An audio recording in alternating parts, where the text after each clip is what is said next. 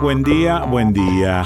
Bueno, eh, esto en realidad no quiere decir que todos tengamos un buen día, quiere decir que deseo que todos tengamos un buen día, que es otra cosa totalmente diferente. Pero acá estamos en el desconcierto y estaba recordando un, eh, un apotegma, Wikipediame apotegma, te lo pido por favor. Eh, estaba recordando un apotegma de mi papá, que era un sabio de verdad, sin tener universidades encima. Mi viejo solía decirme, es muy feo hablar al pedo en serio. Y me parece que ese apotegma eh, no es solamente aplicable al periodismo, a los políticos, sino que a todos en general. Solemos ponernos serios y mi viejo agregaba, si eh, empezás a hablar al pedo en serio, te pones patético. Agregaba el viejo, ¿no? Pero pensando justamente en esto, eh, pensando en, las, en la sorpresa de las últimas elecciones, yo también creo que hablo al pedo a veces eh, y me parece que me involucro en el hablar al pedismo generalizado que hay en los medios. ¿Cómo puede ser que los mismos medios de comunicación, los periodistas y los políticos nos este, encontramos absolutamente sorprendidos con el resultado de las elecciones? ¿Qué quiere decir esto? Yo lo voy a preguntar, pero yo imagino que esto quiere decir que no sabemos ni leer ni entender el pensamiento del cuerpo social, que estamos muy lejos de eso, porque si no, no nos eh, acorralaría la sorpresa que nos está enganchando en este momento. Digo, no tenemos idea. Los políticos mucho menos, me da la impresión. No saben leer a quién le están dirigiendo sus discursos, con quién están conversando, no tienen la más mínima idea. Y me agrego, creo que no tenemos la más mínima idea. No sé qué pensará eh, Claudio Lozano de esto. Claudio, ¿estás por ahí? Sí, ¿qué tal, Quique? Estoy por aquí. Bueno, menos mal, así me sacás de esta duda cruel que me aqueja. No, no, no, no, no, no, no creo que pueda sacarte. Es más, coincido mucho con tu padre. Creo que hay una tendencia muy generalizada a hablar al pedo. Sí, sí, sí, sí, es maravillosa. Es y está, a la orden del día y creo que atraviesa distintos espacios de la vida, mm. políticos, periodistas, este, y creo que es, es, parte del sentido común. Ah, ahora, ¿se, ¿se sale de alguna manera de eso? Porque parecería estar naturalizado. Sí, igualmente yo te diría que, eh, obviamente sin decir que, que, yo esperaba que pasara lo que pasó, la verdad que yo tenía la eh, impresión de que íbamos a tener una sorpresa en el terreno electoral, no sabía qué modalidad podría llegar a tener, pero hace ya bastante tiempo mm. este, que vengo planteando que, que estamos en una suerte de fin de ciclo, fin de etapa en la política argentina, eh, que está básicamente asociada al hecho de que, eh, digamos, eh, ya llevamos dos gestiones gubernamentales hmm. de signo político distinto, primero la de Macri y luego la que hoy está terminando de Alberto Fernández, este, que entre otras cosas no se sabe bien dónde está, pero digo, este, estas dos gestiones son dos gestiones de signo diferente que tienen una peculiaridad, que es que ambas dos han fracasado en una cuestión medular de la relación entre la política y la sociedad, que ah. es el deterioro permanente de las condiciones de vida de la población. Claro, claro. Este, y creo que eso genera, siempre genera, esto ya pasó en la Argentina, eh, previo a lo que fue la, la sorpresa también de ese 2001, ah. este eh, de alguna manera lo que genera es una distancia creciente de la población respecto al sistema político y esto se expresa de distinta manera, se expresa con desinterés, se expresa este, con apatía, y también se expresa con bronca. Ahora, espérate, espérate, espérate, porque, porque vos citás la distancia que existe entre el pueblo, la gente y los políticos, pero hay, hay, hay otra manera de mirarlo, que es la distancia de los políticos con la gente, que me parece que es, eh, eh, a ver, que es, es un poco más crítico hablar de la distancia de la política y los políticos con el pueblo. Sí, pero bueno, no, no, eh, digamos, este, digamos, podemos formularlo como quieras. En general, todo sistema político tiene eh, la función eh, es una función que siempre tiene una falla, que es la función de la representación.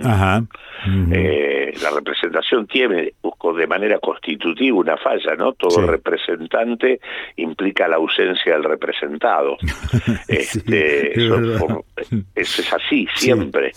Ahora, eh, ese, esa ausencia, esa, esa falla eh, puede llegar a niveles extremos, este, que me parece que son los momentos donde se producen crisis este, profundas, ¿no? Esos mm. niveles extremos se pueden dar, de, digamos, de distancia, digamos, o de, de, de, manifestación de esa falla que digo que es constitutiva, en tanto no se resuelva con otros mecanismos.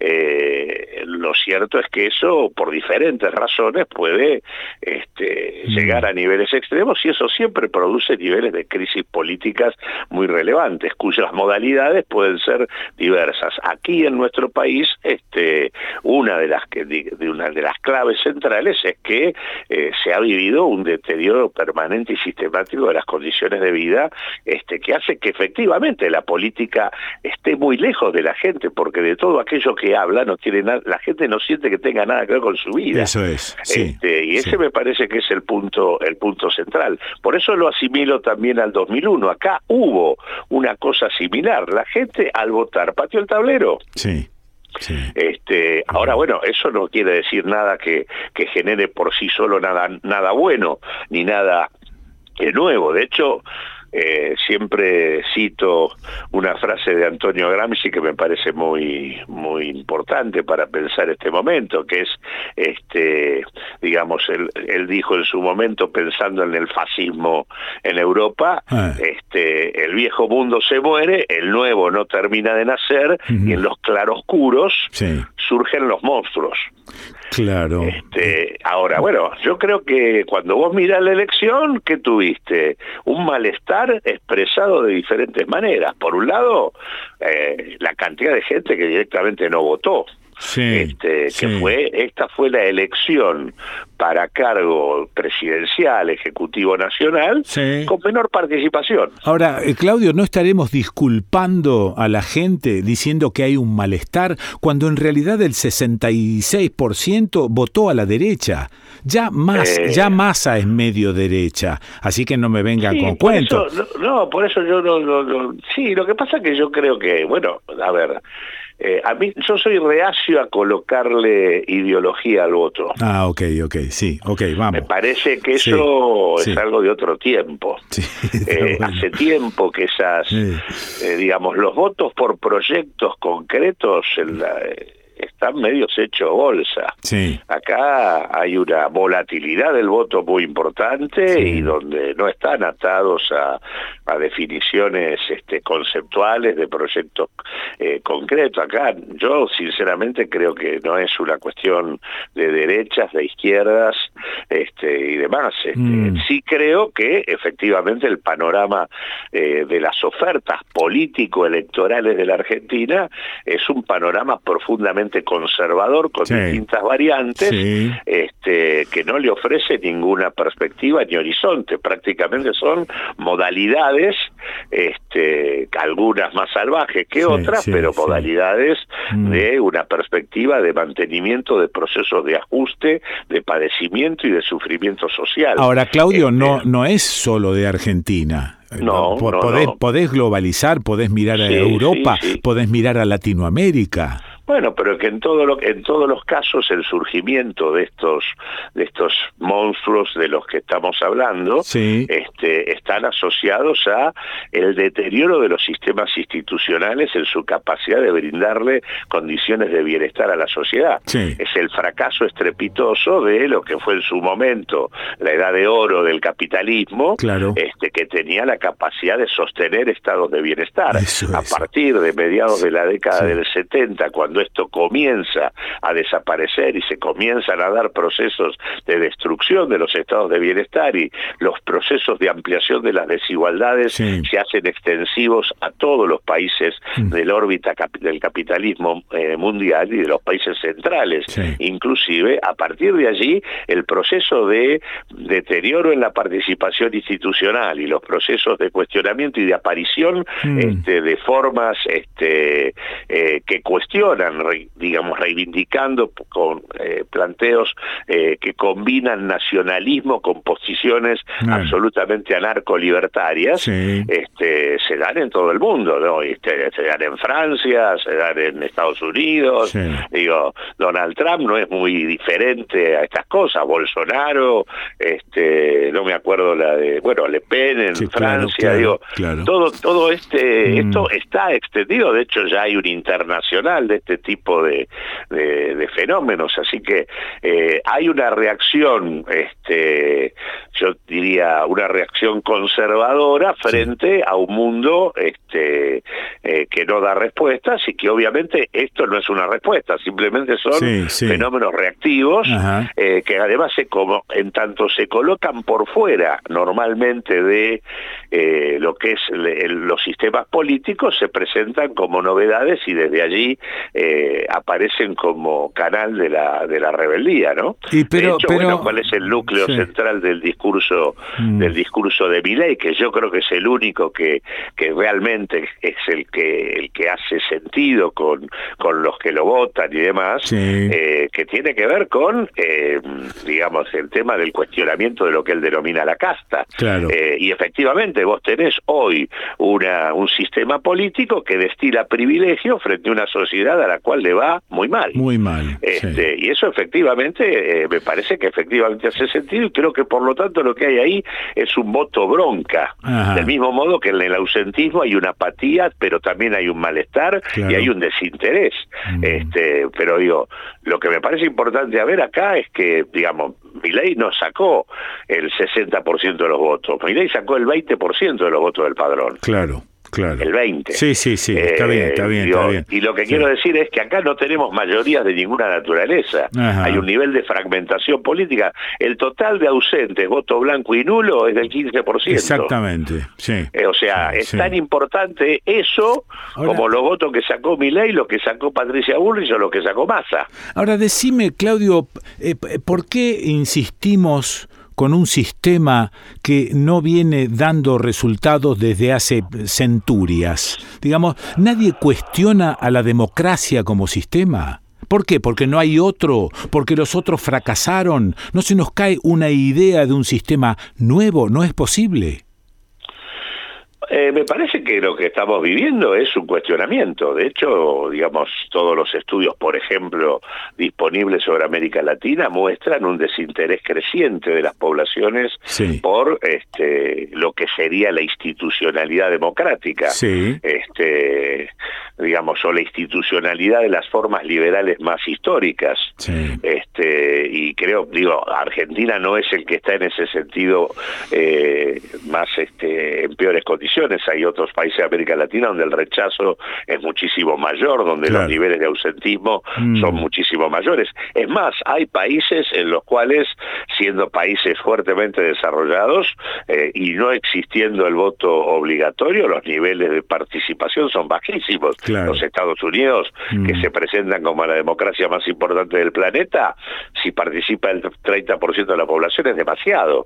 Así que en ese sentido, eh, esta formalidad no necesariamente habla de participación y intervención plena de la comunidad en las decisiones, ni cosa que se le parezca. Sí, pero, eh, pero... Yo creo que lo que está pasando es que estamos en un sistema institucional que ha sido absolutamente absorbido por el interés de los sectores más conservadores y Argentina vive un proceso de saqueo y desigualdad que se viene consolidando sistemáticamente desde hace ya cinco décadas por lo menos y que por lo tanto es lo que de alguna manera va generando una un cuestionamiento generalizado a todo esto y obviamente hay búsqueda.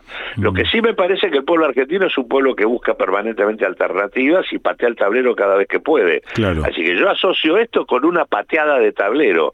No lo asocio con este derechas o izquierdas y que el pueblo se derechizó. Es más, porque en realidad, cuando vos mirás quién es el afluente principal de los votos de mi ley, eh, no son los votantes de Juntos por el Cambio, son los votantes del Frente de Todos.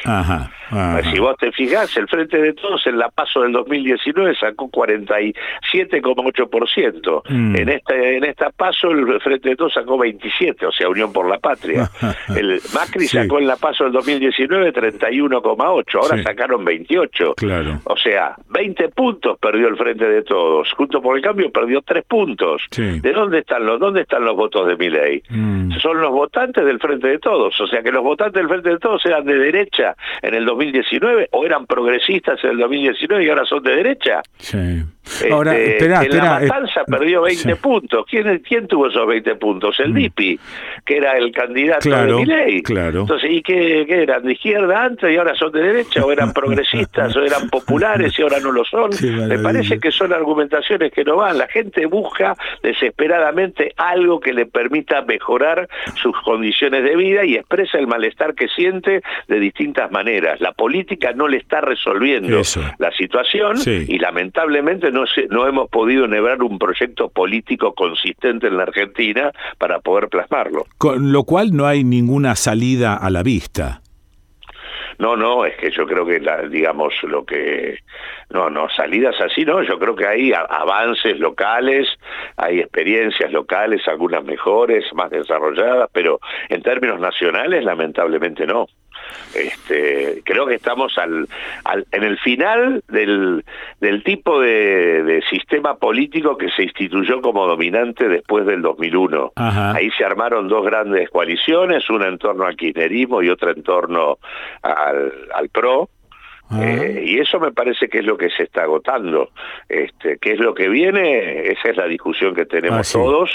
Y ahí eh, yo creo que la discusión, yo creo que hay que dejar de hablar de democracia para hablar de democratización. Estas instituciones de democráticas no tienen nada. Correcto. Hace rato que expulsaron a la comunidad. Sí. Este, Y el debate sobre ese tema, el debate sobre cómo la comunidad es parte, es eh, el debate principal. Yo creo que está muerta la discusión que plantea que la confrontación es entre Estado y mercado. La confrontación es entre la comunidad y el mercado, y por lo tanto ese es un debate político distinto. Eh, con lo cual se estará llegando al fin de la historia de Mitre también, ¿no? Eh, sí, sí, pues yo creo que el final de la historia eh, es para, para las distintas variantes que fueron parte de ella, no es solamente para una. Claro. Gracias, Claudio. Como siempre. gracias a vos por llamarme. No, siempre es lindo charlar con vos. Abrazo grande. Igual. Eh, lo escuchaste a Claudio Lozano, ¿dónde? Y aquí en este programa que está comenzando en este sábado con un montón de cuestiones para ventilar y para compartir. Tengo más, ¿eh? No creas que esto termina acá. Tengo más. Bueno, eh, como decía este Feynman el bueno, bien, sigamos.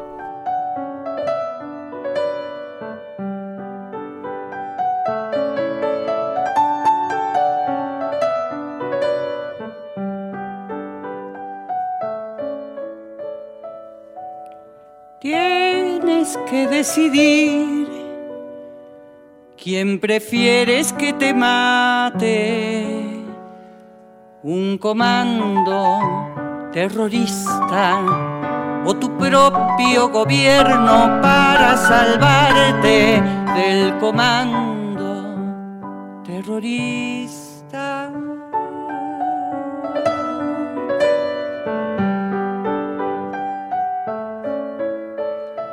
Tienes que decidir que prefieres que te mate la pobreza, la miseria, el tratado de libre comercio, la cruzada contra el hambre.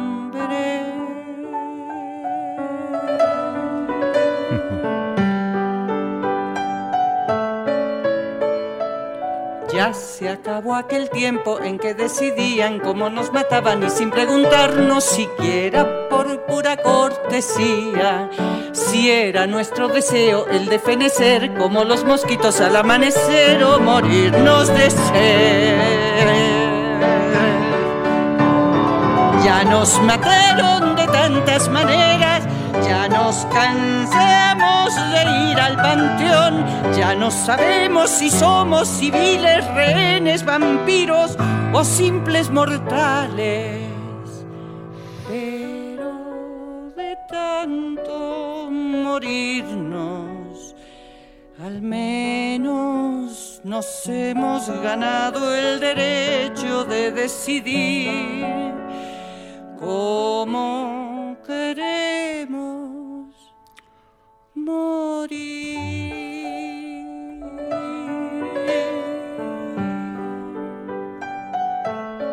Sí, sí, sí. Tienes que decidir cómo prefieres morir de hambre natural de asco terminal, de pago de predial, ahorcada con tu chal, debiendo un dineral, cruzando de ilegal. Ya se acabó aquel tiempo en que decidían cómo nos mataban y sin preguntarnos siquiera por pura si era nuestro deseo el de fenecer como los mosquitos al amanecer o morirnos de sed. Ya nos mataron de tantas maneras, ya nos cansamos de ir al panteón, ya no sabemos si somos civiles, rehenes, vampiros o simples mortales.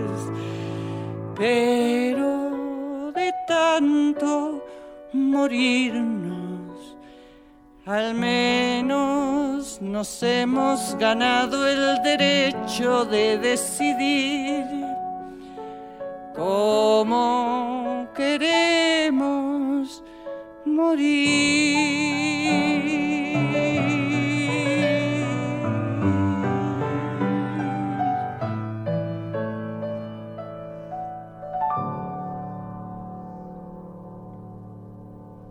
Liliana Felipe, esto lo envió Cristina Alonso de La Plata. Eh, tienes que decidir. Dice Cristina que Liliana es argentina, que mataron a su hermana en Córdoba y luego se exilió en México y no volvió. Liliana Felipe.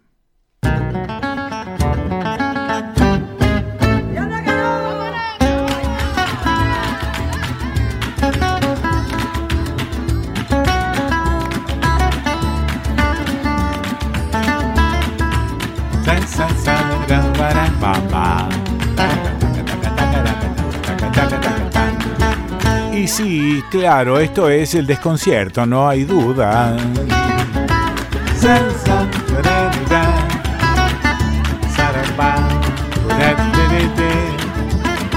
Bueno, tuvimos algunos problemitas con la página, pero parece, solo parece que ya están eh, solucionetis. Así que podés seguir escuchando el desconcierto en nuestra web y descartar, eh, descartar no, descargar el programa. y descargar el programa completo o las notas, eldesconcierto.com.ar. También estamos en YouTube. Nuestro canal es El Desconcierto de Quique Pessoa. Eh, ahí sí necesitamos más ayudita, que todos, todas y todes se suscriban y toquen la campanita, le den me gusta y escuchen las notas y los programas si es que les gusta. Si no, no hagan nada de todo eso. ¿no? Pero si lo hacen, logran que el canal fluya y se mantenga.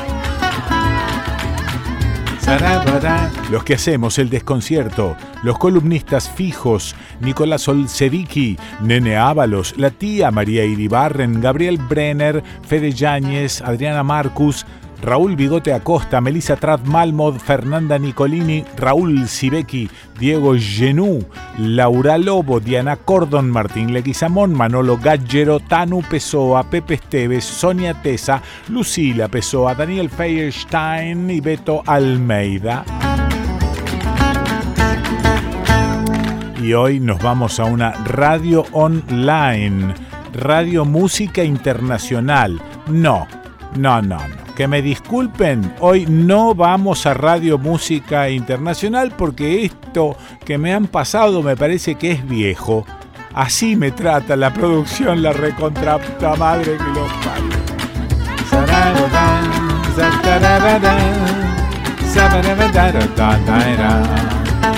Radio Mandioca de Carué es la que va hoy. A ver si prestan un poco más de atención la recontrapta. Los desconcertantes de todos los días, el incondicional streaming internacional de Adrián Badino, los cantores desconcertantes de Diagonal 8, las voces de Omar González Frau, los relatos de Alejandro Raymond, la paciencia de Seba Fernández, las reparaciones de Julio Villarroel, armando imágenes en movimiento, Gia abondándolo, los malabares de nuestro bombero Nico Tomé, la... bueno, eh, la producción de Caro Pórfido y Leda Berlusconi y, la conducción de ¿Quién les habla? ¿Será posible la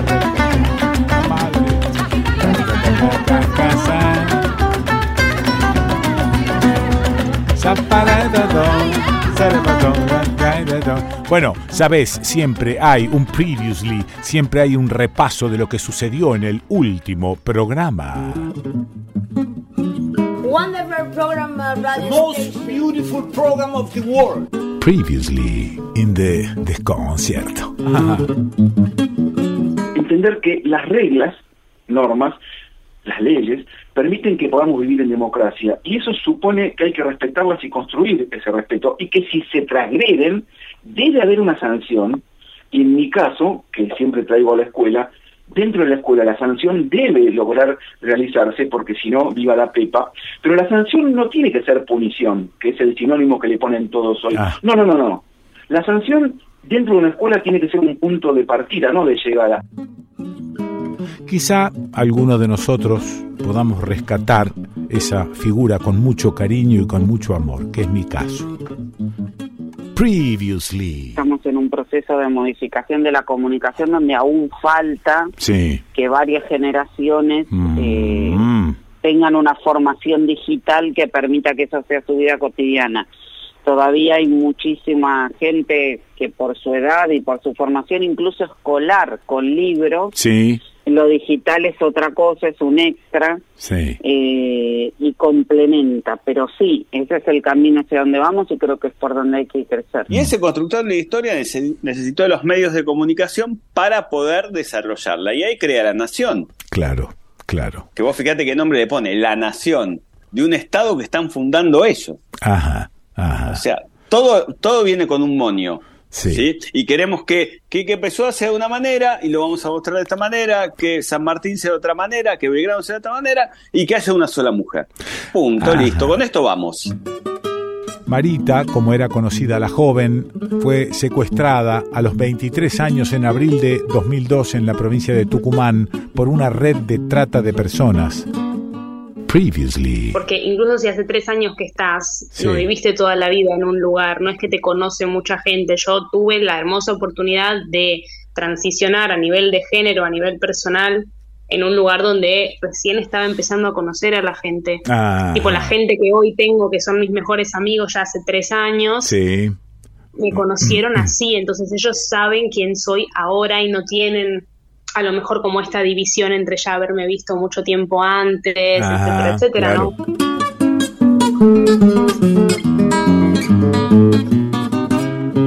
¿Por qué carajo estoy obligado a votar si no participo de ningún partido político? A ver, explícame esa.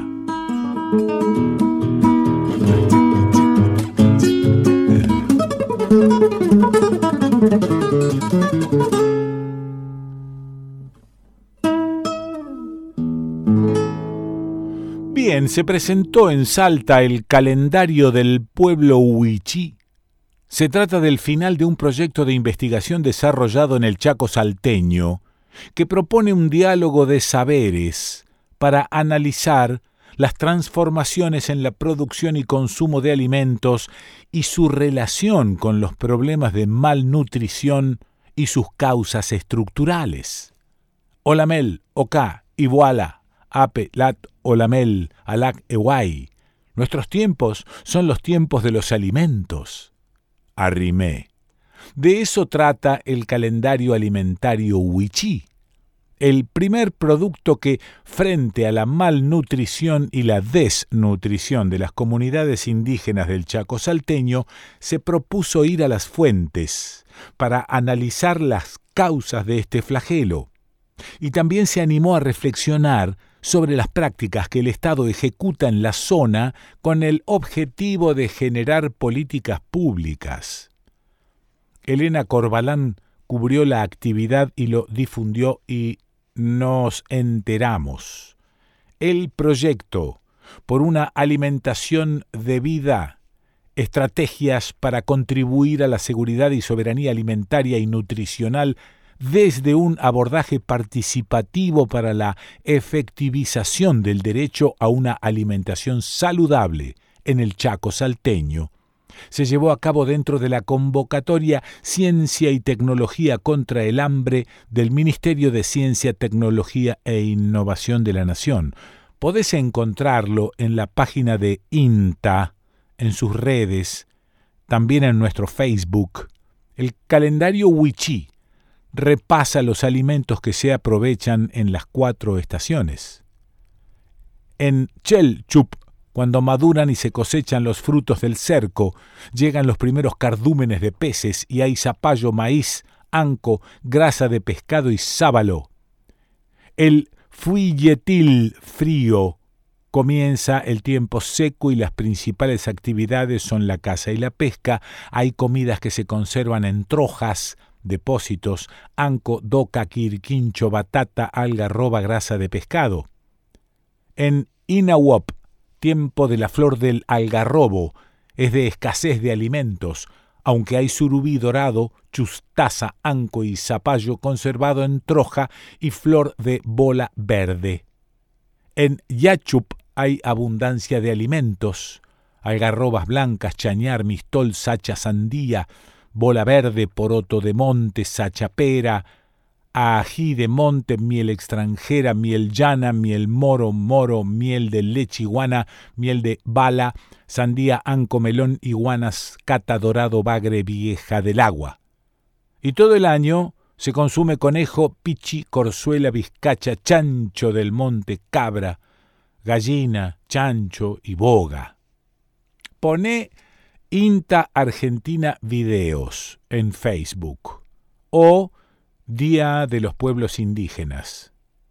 Calendario Wichí. Haz el favor, no te lo pierdas.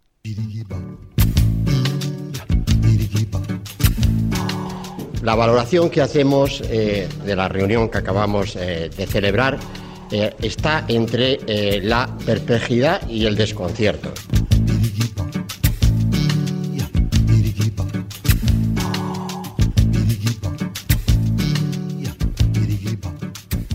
Me pregunto dónde andará, pero es una pregunta inútil porque en realidad la respuesta se, consigue rápidamente. Vos querés saber dónde está Melissa Trad-Malmod. Muy bien, eh, las noticias internacionales. En algún lugar donde se están cagando a tiros, ahí está eh, Melissa. Pero eso me juego la cabeza que es Ejerce una especie de periodismo suicida, porque siempre está metida. Eh, Melissa, ¿estás por ahí? Sí, sí, estoy por acá, Quique, pero para tu tranquilidad no estoy en ningún lugar donde haya tiros en este momento. bueno, menos mal. ¿Dónde estás? Eh, ahora estoy en Malta. Ajá. Eh, pura casualidad, Malta es un país chiquitito, eh, una isla cerca de Italia, más o menos. Sí. nada, lo que tiene Europa, que por ahí algunas veces lo hemos comentado, es que las distancias son mucho más cortas, obviamente, que en América Latina. Sí, sí. Hay mucha infraestructura también de, de aerolíneas low cost y demás. Entonces, bueno, por ahí buscas un vuelo random. Hay de hecho buscadores hoy en día, viste, que te permiten poner como quiero ir a cualquier lugar desde este punto. Claro. Y nada, compras como el pasaje más barato. Sí. Eh, así que nada, estaba, me encontré un pasaje muy barato y dije, bueno, vamos a ver de qué se trata esto. No tenía idea. Malta no era un país eh, del que supiera mucho, más que cuestiones de, viste, que si usan las empresas por ahí la usan para tener regulaciones más tranquilas, ese tipo de, de países. Em, pero la verdad que es muy, muy lindo. Ubícamelo, perdón, perdón, ubícamelo primero en el mapa porque de Malta no sé nada. Solamente la cruz de Malta, otra cosa no conozco, y la yerba mate. Sí, Malta, cruz de Malta, sí. Dale. Bueno, Malta es una isla que está muy cerquita de Italia. O sea, uno piensa en Italia como la bota, ¿no es cierto? Que, que un poco es Italia. Sí. Casi que bien, bien, bien abajo, ah. eh, cerquita te diría, si querés, de Palermo, más o menos, esa zona de Italia. Ahí está Malta. Eh, Malta se encuentra, está como entre Italia y la costa norte de África. Ah, ok. Una isla chiquitita que está ahí en el medio. Mm. Eh, sinceramente, turísticamente es muy linda. No sé si eh, a, nivel histórico por ahí, si a la gente le interesa un poco más, sí la historia un poco más antigua. Yo no sé si la historia actual de Malta mm. eh, es tan interesante en términos de, conflicto, además, a pesar de que sí tienen como eh, un par de escándalos de corrupción. Creo que lo más grande que vi fue que eh, asesinaron a una periodista y hay como un. le armaron todo un, mural. Pero en general Malta es un lugar muy chiquitito, se lo conoce porque aquí en realidad era una isla donde Em, se trataba a los enfermos en la guerra para que no tuviesen que irse ah, tan lejos eh, como hasta el Reino Unido y demás. Entonces, es una mm. isla donde eso, la gente venía a curarse, básicamente. Una isla muy bonita, muy, es de esas cosas que uno no se las espera. ¿Por qué? Porque también es como que tenemos en la cabeza muy, viste, el, el, Eurotrip ese que te manda como a las capitales. Muy bien. vas, a París, vas a Londres, vas claro, a claro, eh, claro no te salís de ese esquema. Eh, y la verdad es que eso no es bueno para tu bolsillo mm. eh, y tampoco es bueno para la curiosidad porque hay muchos otros lugares muy, muy lindos. Eh, y Malta definitivamente es, uno de esos. Además que, porque está tan cerca de Italia, imagínate la comida. Melissa, ¿es, es ex colonia de algún país? ¿Es un país independiente? ¿Es una nación? ¿Qué es? Sí, es un país independiente, pero obviamente fue parte de distintos imperios, si querés. Claro. Y creo que una de las cosas más interesantes es que, bueno, fue parte del imperio británico eh, y las marcas de eso es que cuando uno camina por la ciudad, se encuentran muchos de estos, eh, ¿viste estas cabinas telefónicas famosas de Londres? Sí, las sí. de todas las fotos. Sí, sí. Eh, bueno, están aquí también en Malta. Ah. De hecho, yo en mi Instagram les puse ahí como, saqué una foto y puse dónde estoy y la gente obvio que respondía a Londres. Y la respuesta es que no. Eh, porque bueno, también está como ese, esos legados del colonialismo también se ven un poquito de esta manera, ¿no? Tiene una, tiene una ciudad principal, ¿en qué idioma hablan? Bueno, la ciudad es eh, principal, se llama Valeta. Eh, el idioma, mira, la verdad es que este es uno de esos países que están compuestos por un porcentaje súper grande de extranjeros. Sí, súper grande. O sea, la gente viene a trabajar acá, encuentran, o sea, se, migran de sus países eh, de origen. De hecho, acá estoy quedándome en la casa de una chica colombiana. Ajá migran de sus países y vienen acá porque encuentran buenos salarios. Entonces, la verdad es que lo que uno más escucha en realidad es el inglés. Eh, porque es un poco el, el idioma común, ¿no? Que, que, un poco común a todo el mundo. Em, pero sí, es, nada, es, una de esas islas como medio paradisíacas, viste, de, de Europa, donde tenés como muchas cosas eh, o sea, el, tipo de, edificios, algo que me parece muy interesante es que se nota, al menos en Valeta, mm, em, esta cuestión donde hay una política pública detrás de cómo se ven las ciudades, ¿no? Claro. Donde no es que eh, cada uno construye su casa como quiere, mm. sino que eh, hay, una cosa de pensar la ciudad y de pensar estéticamente también. Sí. y eso en Valeta se nota un montón, porque uno va y hay una estética común de todas las casas, de todos los edificios, que hace que realmente se parece una ciudad muy hermosa. De ahí cada uno, viste, ahora que justo estamos en momentos donde la libertad está puesta muy sobre la mesa y muy manoseada, sí. Eh, bueno, algunos dirán, bueno, si eso, viste, si la política pública es que el Estado te diga cómo construir tu casa, mm. eso atenta contra tu libertad individual de, qué hacer con eso. Pero bueno, una discusión que tienen eh, distintas ciudades eh, del mundo, ¿no? ¿Cuántas ciudades importantes tiene em, Malta? Mira, es súper chiquititito en realidad, la principal ciudad es Valencia. Y después, a mí lo que me sorprende es que para la escala que nosotros tenemos eh, como argentinos y argentinas, mm estas cosas son ínfimas, ¿entendés? Sí, sí. Eh, o sea, acá lo que llaman distintas ciudades, para mí capaz son distintos departamentos de San Juan. Eso es. Sí, distintas provincias, porque mm. realmente son, son países muy chiquitos, entonces eh, no es que tengan, mira, la superficie total de Malta, acá te lo busqué mientras me preguntabas, es de 316 kilómetros cuadrados. Ah, bueno, sí. Sí, sí, sí. Es muy pequeña. Y decime, ¿no hay este restos o, influencia de algunos aborígenes? ¿No existe eso? Porque me dijiste que está eh, habitado por extranjeros. ¿Quedó algo de lo que había o hubo alguna vez, si lo hubo? Mira, hay mucho de. Hace poquito que he llegado, así que todavía, viste, no he explorado toda la isla para contarte. Eh, pero sí han tenido, bueno, han, tenido como una historia bastante turbulenta con sus vecinos ah. eh, italianos.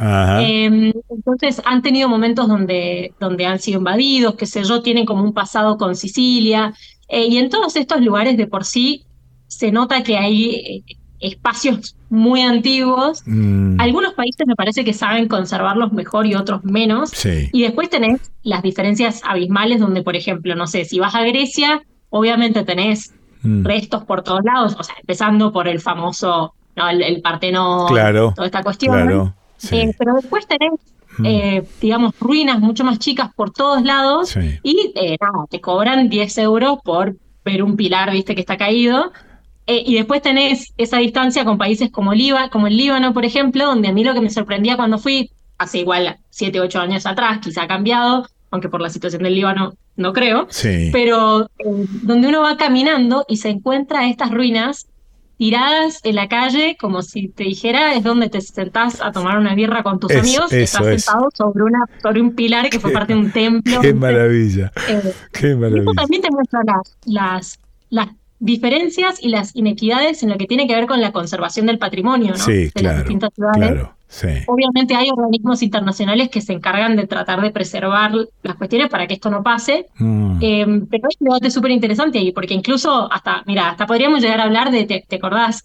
Eh, los momentos donde el ISIS estuvo fuerte y demás, sí. Eh, se explotaban un montón de templos en Siria. Mm. Eh, se dice que eh, esto es como un, ¿viste? un secreto, no sé, de la Deep Web, mm. que supuestamente los mismos que destruían estos templos eh, en Siria, mm. antes de hacerlo, en realidad rescataban como piezas valiosas de adentro de los templos y las vendían en el mercado negro. O sea que es un mundo tremendo la cuestión del patrimonio y de cómo cuidamos la historia, ¿no? Tremendo. Bueno, estás en Malta. ¿Tuviste algunas informaciones, por ejemplo, no sé, de Ecuador? que eh, por ahí vienen, vienen peloteos de noticias, asesinatos de candidatos, etcétera. Mira, lo que está pasando en Ecuador es tremendo. Yo, ¿te acordás que hablamos, Quique, de eh, cuando básicamente hubo lo que se llama una muerte cruzada en Ecuador, eh, que tenía que ver con que el actual presidente, Guillermo Lazo, eligió disolver la Asamblea de Ecuador eh, y no lo hizo en ningún momento casual, sino que lo hizo cuando se estaba llevando a cabo un juicio político en su contra, básicamente por malversación de fondos públicos, pues tiene una serie de acusaciones ahí.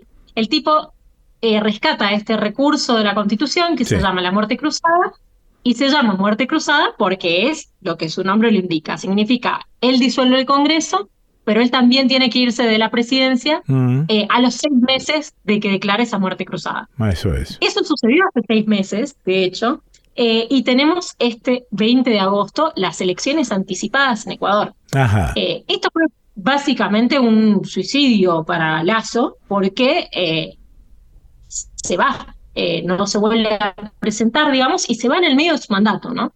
Eh, ahora, uno podría pensar, bueno, ¿qué, ¿qué, pasó en este tiempo, no? Y pasó de todo. Lo que vos nombrabas eh, es una de las cosas que que yo no sé hasta qué punto realmente, porque no estoy tan involucrada en, digamos, en la sociedad ecuatoriana como para saber hasta qué punto se han, se han empezado a naturalizar estas cosas. Ah, ok. Porque Ecuador no era una sociedad violenta necesariamente. Y lo que hemos visto hace muy poquito, que es lo que bien vos nombrabas, esto empezó en realidad con eh, asesinan a un alcalde, eh, en Ecuador, eh, en un evento, un evento donde el tipo estaba, donde justamente no solamente lo asesinan a él, sino que asesinan a una chica, a una deportista que se le había acercado, como te acercás vos a tu intendente cuando querés, viste, mm, recaudar fondos, lo que sea. Bueno, esa chica también perdió la vida ahí. Eh, y lo que pasó ahora, que es tremendo, es que asesinaron a uno de los candidatos que se presentaba a estas elecciones presidenciales anticipadas, como te decía, de este 20 mm. eh, de agosto. Em, una cuestión que ha sido tremenda, eh, hay, videos de hecho, del, el, hombre sale de un acto de campaña, se está como subiendo a un auto y escuchan tiros, eh, nadie puede hacer nada y el candidato muere, ¿no? Se llama Fernando Villavicencio. este es un candidato que además tenía la particularidad de que eh, era periodista antes. Em, y lo que estaba haciendo, por lo que hizo por mucho tiempo, fue estudiar los casos de corrupción. Ah, ah. Em, después, eh, digamos, tiene, fue parte de la Asamblea Nacional, la Asamblea Nacional que vendría a ser el órgano legislativo de Ecuador, el mismo que Guillermo Lazo disuelve eh, hace seis meses, y ahora se presentaba como uno de los candidatos para estas elecciones lo matan a 10 días antes de las elecciones, ¿no? Mm. Eh, y uno podría preguntarse, bueno, ¿qué, ¿qué, hay detrás de esto? El tipo venía denunciando que hace un montón tenía amenazas de muerte. Mm. De hecho, su equipo de, eh, de campaña también había publicado un comunicado diciendo que iba a seguir recorriendo eh, las ciudades, recorriendo el país a pesar de las amenazas de muerte. Y obviamente, imagínate, ya se venía con esta cuestión de, lo del alcalde que, mm. que ya habían asesinado las calles estaban caldeadas y las calles en Ecuador están caldeadas hace rato.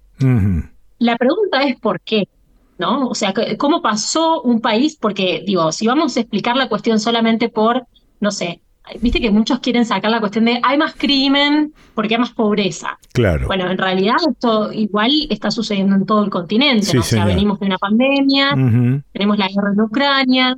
En general, si lo sabremos las y los argentinos, mm. la situación económica de nuestros países no está en su mejor momento, en muchos países, pero ¿cómo se llega desde ese punto a esta otra cuestión donde vos tenés un candidato presidencial asesinado asesinado, sí, sí, sí. Y como siempre, lamentablemente, la respuesta en nuestro continente tiene que ver muchas veces con el narcotráfico. Ah, claro. Claro, claro, claro, claro. No, estaba para cerrar, digo, estaba me quedé pensando en el negocio que establece Lazo para de alguna manera zafar de todos los juicios, porque eh, él negoció esta, esta especie de salida, esta muerte cruzada, negocia con tal de que no lo lleven a la justicia. Seguramente que fue así, una negociación para zafar de cualquier juicio posterior, ¿o no?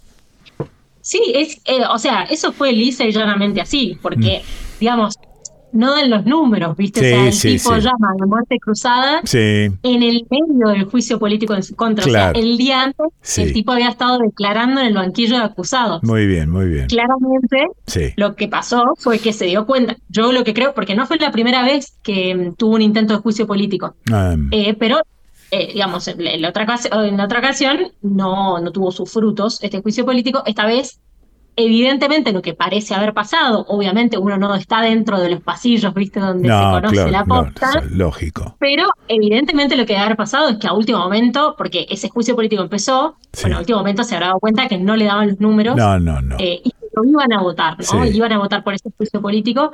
Eh, y entonces él, porque obviamente a ver, e-, este recurso existe constitucionalmente en Ecuador, pero obviamente tampoco es que, o sea, imagínate qué peligro para una democracia si ese recurso lo podés usar cuando querés. Cuando querés, sí, sí. Hay ciertas causales y una de esas causales que fue la que él usó fue la de conmoción interna. Eso es. Y en ese momento, mm. eh, desde la oposición, y cuando decimos desde la oposición, digamos, el principal exponente de esto es Rafael Correa, sí. eh, fueron de los primeros en salir a decir de qué conmoción interna hablas. Claro. Sin embargo, no creo que hoy con el diario del lunes, no, seguramente. todas las cosas que están pasando en las calles, sí, sí, sí. Eh, que la cosa estaba tranquila en Ecuador. Claro. Pero la verdad es que se agarró tanto de eso, ¿por qué? Y porque a la oposición le convenía sacarlo a Lazo. O sea, imagínate, es, eh, eh, es sacarlo a mitad de mandato, la posibilidad de, de, volver a, bueno, intentarlo, ¿no? Porque de hecho el correísmo va ahora con su candidata.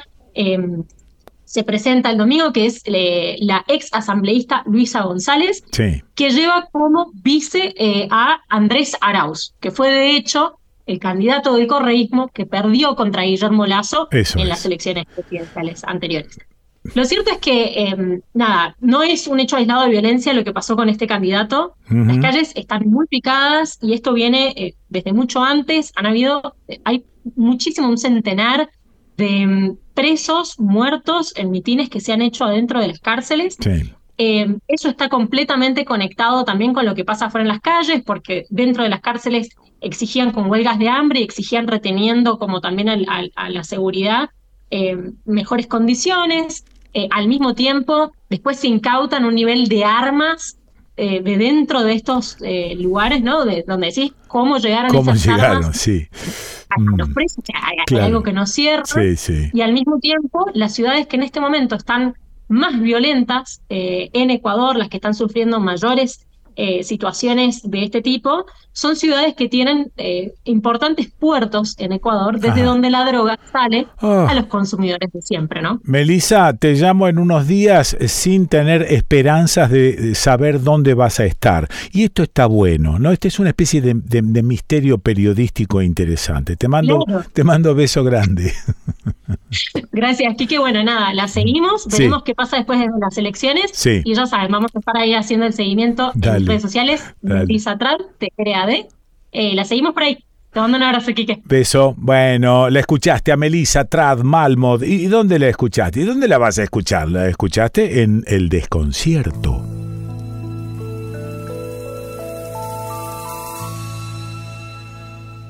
¿Por qué será que el amor, ese candor, te alcanza cuando no alcanza? Sí, es él, es Chico Novarro. El eh, título del tema es ¿Por qué será? Eh, a los 88 años se fue Chico Novarro, un monstruito de la música. Pianista, cantante, compositor, autor, realmente brillante. Y en, en, eh, en muchos sentidos digo brillante, porque también en música súper popular ha sido brillante. Cuando apareció este disco titulado Por fin al tango con Raúl Garelo y su orquesta en 1978, sorprendió porque el tipo no se había dedicado eh, de lleno al tango. Bueno, justamente el título devela ese misterio, 1978, Por fin al tango. Y este tema, escuchale la letra, es de una ternura enorme.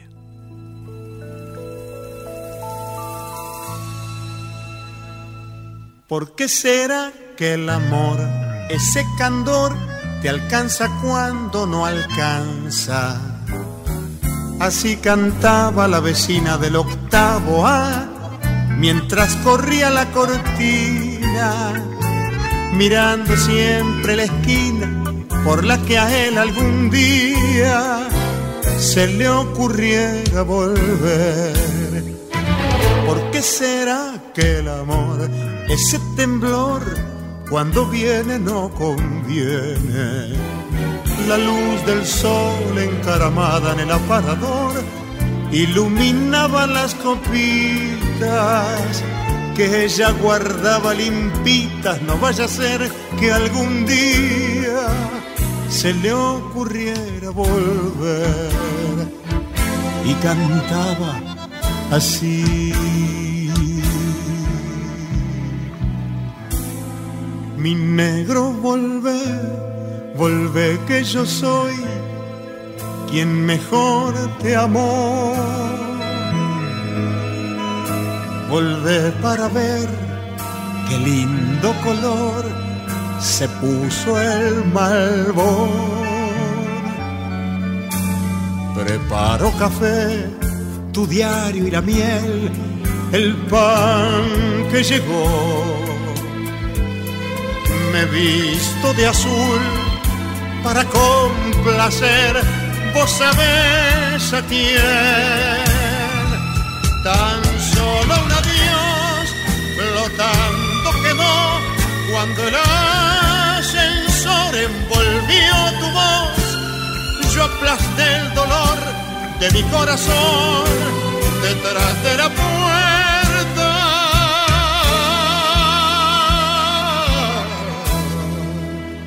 Mi negro volver, que sola no sé recibir el sol.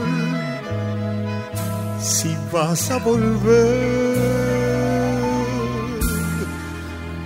te espero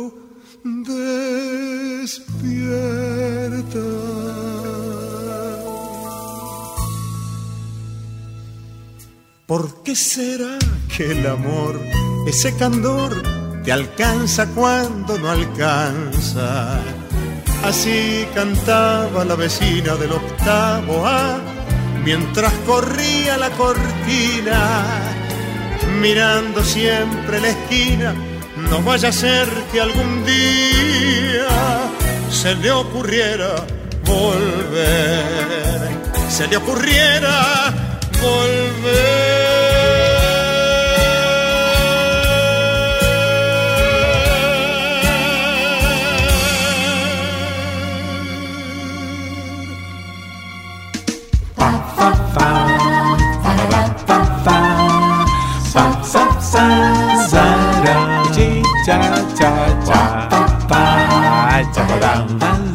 Sí, sí. Bueno, bueno, bueno, espera, espera. Está, eh, hay radios que nos fueron escribiendo, contando que este año retransmiten el desconcierto y cada semana hay más. Si tenés ganas de emitir total o parcialmente el desconcierto, avisanos. Escribinos a el desconcierto de gmail.com en Entre Ríos, en Colón, Radio Comunitaria Zapucay 90.9. En Seguí, Radio Mundo Entre Riano 107.7. En Paraná, Radio Comunitaria Barriletes 89.3 y Radio UNER FM 100.3. En Villaguay, Mesopotamia FM 97.1, La Meso en Concordia, Radio UNER FM 97.3 y en Concepción del Uruguay, Radio UNER FM 91.3 y el Cimarrón, Departamento Federal, Radiovisión San Isidro FM 101.1 en la provincia de Santa Fe, en Venado Tuerto, FM Serena 102.1, en Ercilia FM Ercilia 92.5, en Gaboto,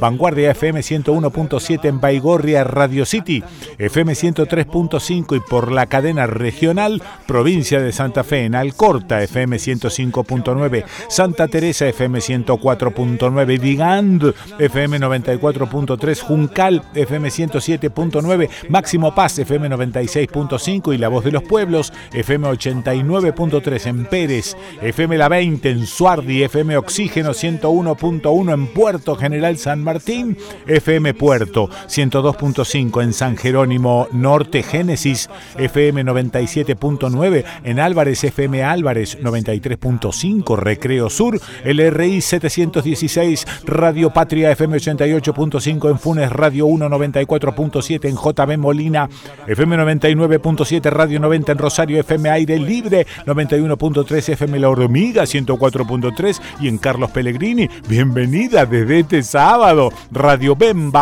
FM 97.1 y hay una culada de radio, pero viste, voy eh, como en grajeas, pero voy pasando, pero si no, te agoto, viste, te agoto la paciencia, te estoy loco, no quiero nada. Cantando coisas de amor, depois da banda cantando coisas depois da banda coisas depois da banda coisas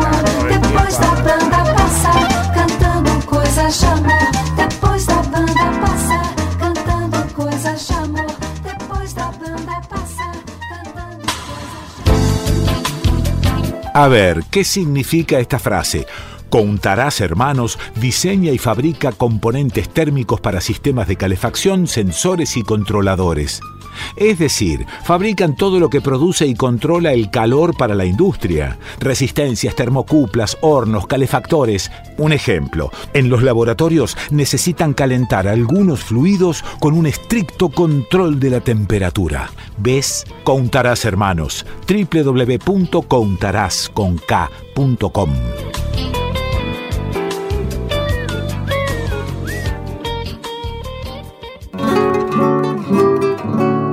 Streaming internacional para nuevos sistemas de comunicación. Streaming internacional para las emisoras que quieran incluir su programación en Internet. Streaming internacional para aquel que quiera poner en la web su propio programa de radio. Streaminginternacional.com.ar Streaming Internacional, todo junto. Streaminginternacional.com.ar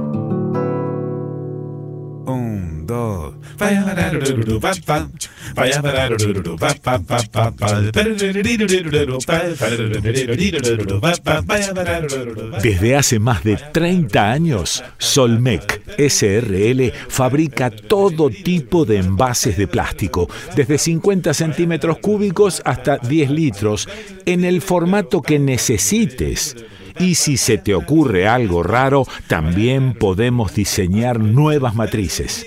¿Ha visto? Solmec SRL Almafuerte 4181 San Justo, Buenos Aires. Podés escribirnos a info@solmec con Solmec si no lo tenemos, lo hacemos.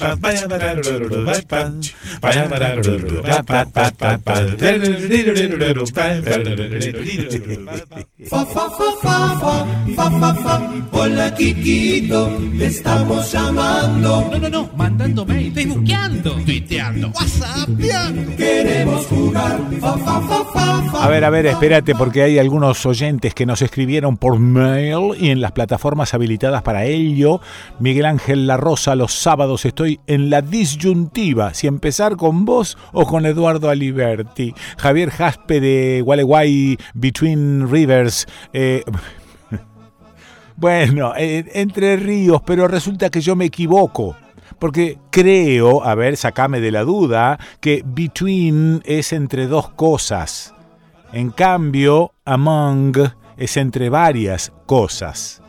Y en este caso hay más de dos ríos en, entre ríos. Porque hay un río, que no sé si se llama Corrientes, que es que al norte divide entre ríos con la provincia de Corrientes.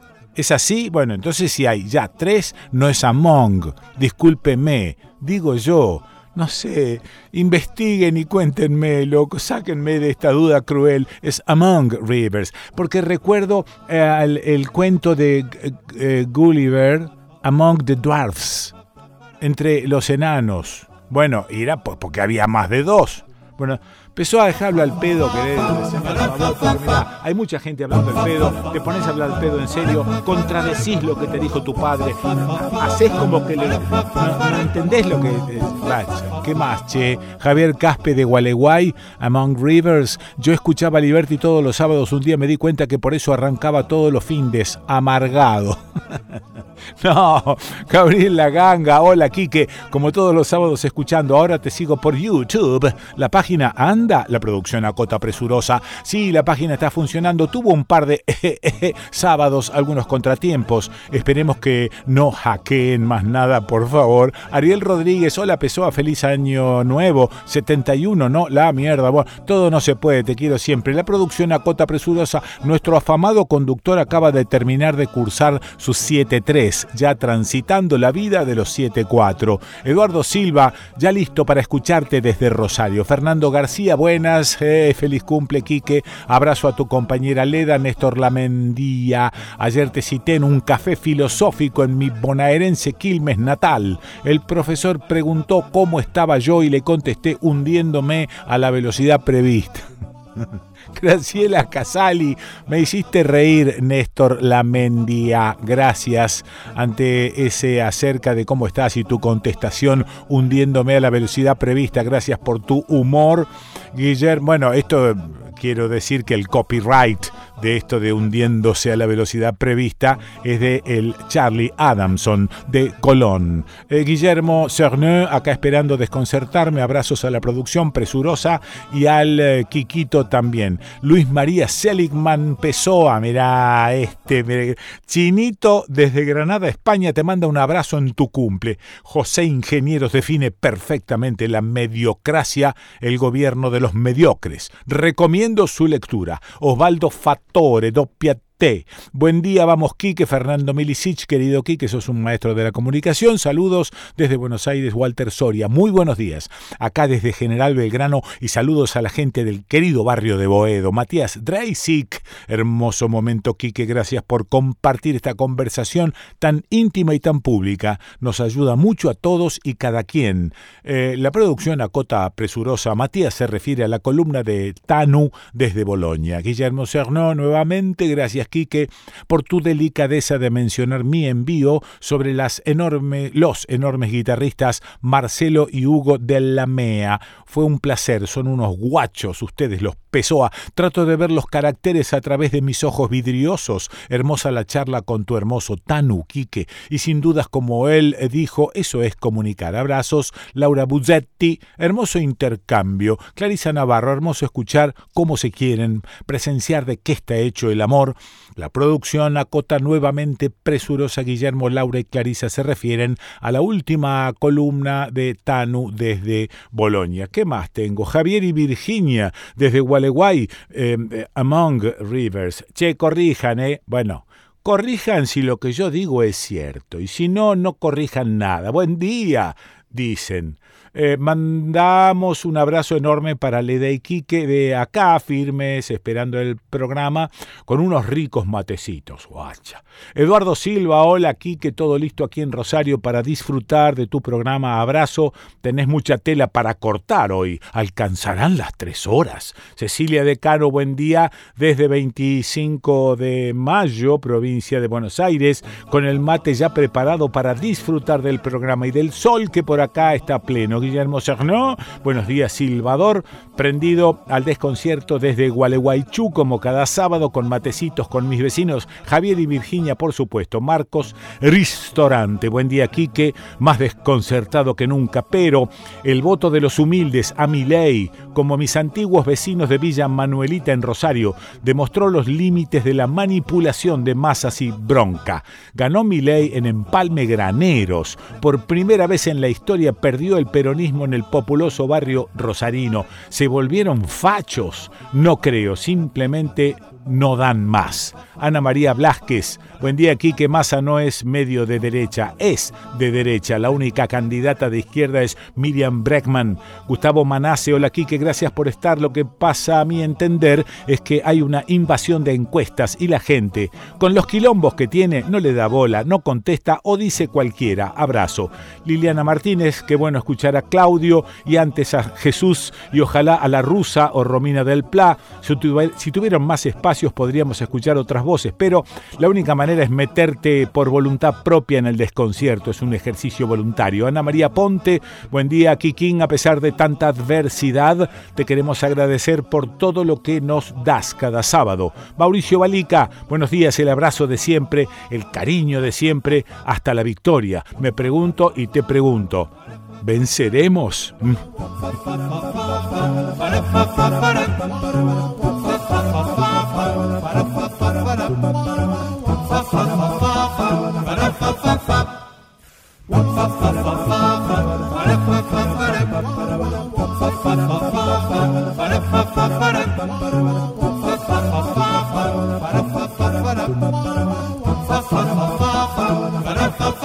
A ver, voy a recurrir a mi memoria, que no es mucha, no, no vas a creer, pero voy a recurrir a mi memoria. Yo nací en el año 50 en la ciudad de Rosario.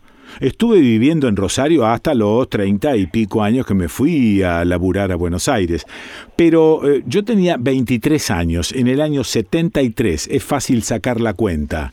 Y eh, asistí, porque también laburaba como iluminador y sonidista en un teatro independiente, y la runfla rosarina era toda muy conocida. Entonces asistí al estreno de una cantata que se llamó La Forestal, Eh, la letra era, espérate que me acuerdo, el negro Yelpi, Rafael Yelpi, eh, estaba, había trabajado sobre un libro que llamaba La Forestal eh, Gastón Gori.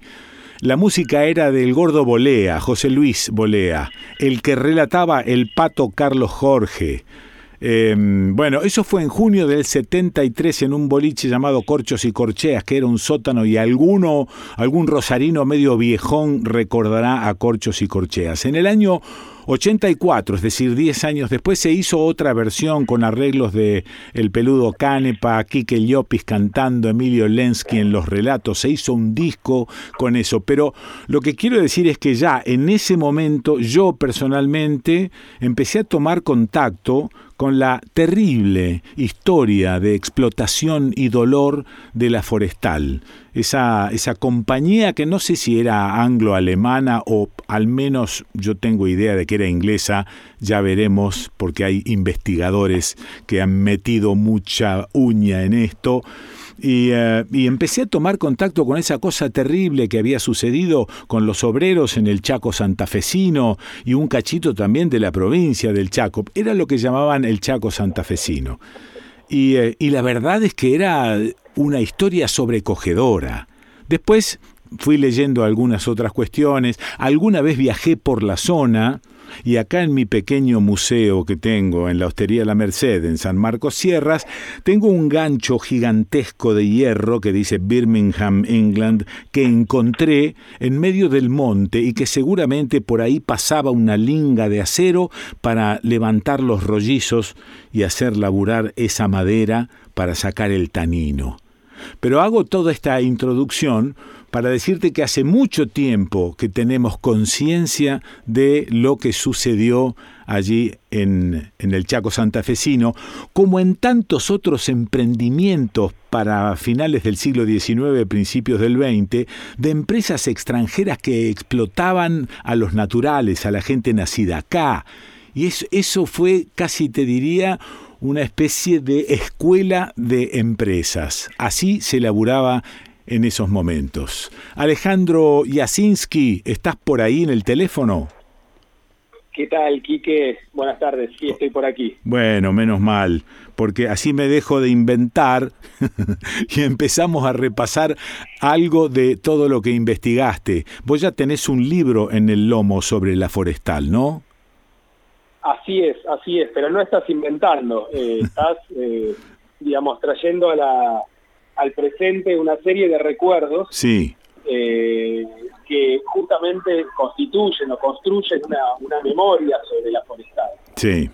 yo tengo otro libro, efectivamente, es un libro que saqué hace casi ya 10 años, sí. que se llama Revuelto Obrera y Masacre en la Forestal, Ajá. que trabajó eh, algo que justamente vos mencionaste en un momento, eh, lo que Gori esbozó en su libro que, digamos, escribió en 1965, ah, mira. era la tragedia del quebracho colorado, sí. eh, que después Yelpi, digamos, retomó muy bien en la en su cantata y Sí. que también por ese por esa época que vos decís recordás lo, de- lo de la cantata estaba la película Quebracho donde tenés razón. también relataba una memoria muy interesante sobre, la forestal. Era, Sí. una, era toda una época, ¿no? Para recordar esos sucesos que ocurrieron hace un siglo, Mm. en 1921. Y hay de, hay de, pensás de alguna manera que hay, masacre. pensás de alguna manera que hay que insistir y traerlos de nuevo.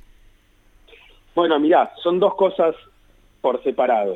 Nosotros, no sé si te acordás, hace tres años ya, Sí. hicimos, dos años, dos años y medio, hicimos unas conmemoraciones por el centenario de las huelgas, de los levantamientos y en recuerdo de la masacre, ¿no? Sí. Eh, eso, digamos, tuvo una característica enorme porque fue un acto, fueron varios actos en plena pandemia, además, con mesas y participación de casi todos los pueblos del norte de Santa Fe, todas Ajá. las comunas, Mm. el gobierno de Santa Fe participó también, participaron referentes de todo tipo y la idea era hacer un diálogo entre aquel pasado y el presente para pensar distintas problemáticas que la forestal había traído. Sí. Eso es un punto y sí, siempre es necesario recordar esos hechos eh, por distintas cuestiones, pero que tienen que ver con recuperar los derechos que se habían alcanzado y también las formas violentas en que se fueron sacando, que es característico de la historia argentina. Claro, claro.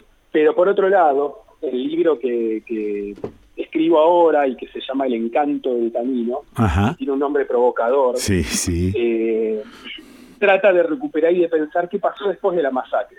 Mm. Y es una historia de lo que ocurrió durante 20 años hasta el peronismo, después de la masacre, en cada uno de los pueblos forestales. ¿En qué año fue la masacre? La masacre fue en 1921. Ah. Una masacre de la cual no se sabe bien la cantidad de muertos, víctimas que hubo. Hay informes oficiales, hay mucha documentación que yo recuperé y eh, después de la masacre, durante dos años las fábricas están cerradas y se produce una expulsión fenomenal Ah. en todo ese territorio que Claro. estaba muy poblado, por supuesto. Y después de dos años la fábrica, la, la- la empresa que era británica, al principio era alemán y francés, después Ah. vienen los británicos, Ahí está, sí. eh, recuperan, o sea, reordenan, reorganizan su esquema productivo y relanzan la producción. Y La Sí. pregunta es cómo lo hacen después de semejante masacre. Ujú. Es decir, porque tienen que convencer a los trabajadores de que se vuelvan a poner eh, la producción al hombro, tienen que recuperar el dominio, ¿no? Recuperar la legitimidad. Y bueno, esta historia que, yo trabajo ahora, lo que se pregunta es por la memoria de la forestal, porque te voy a contar una anécdota. Dale. Cuando presenté mi primer libro, en, 1900 en 2012, sobre los hechos de 1921, Sí. en una de las presentaciones en los pueblos forestales, en Margarita en concreto, eh, una señora se levantó y, y dijo que estaba en desacuerdo con, yo, con todo lo que yo exponía. Con una particularidad, la señora, de unos 70 años, no había vivido los hechos que yo relataba. Mm. Cuando, no solo dijo eso, sino que cuando los chicos de un secundario nocturno que estaban en el fondo del aula de la biblioteca hacen un murmullo, ¿no?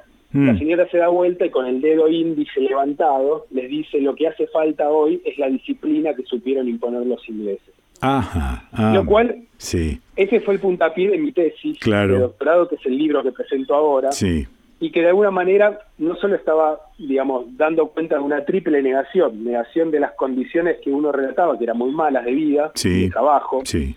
eh, negación de los derechos por los cuales luchaban los trabajadores, porque si no había malas condiciones no había motivos por los cuales luchar, y negación de la represión brutal que había habido, porque si no había malas condiciones, no había lucha, no había podido, no había posibilidad para la represión.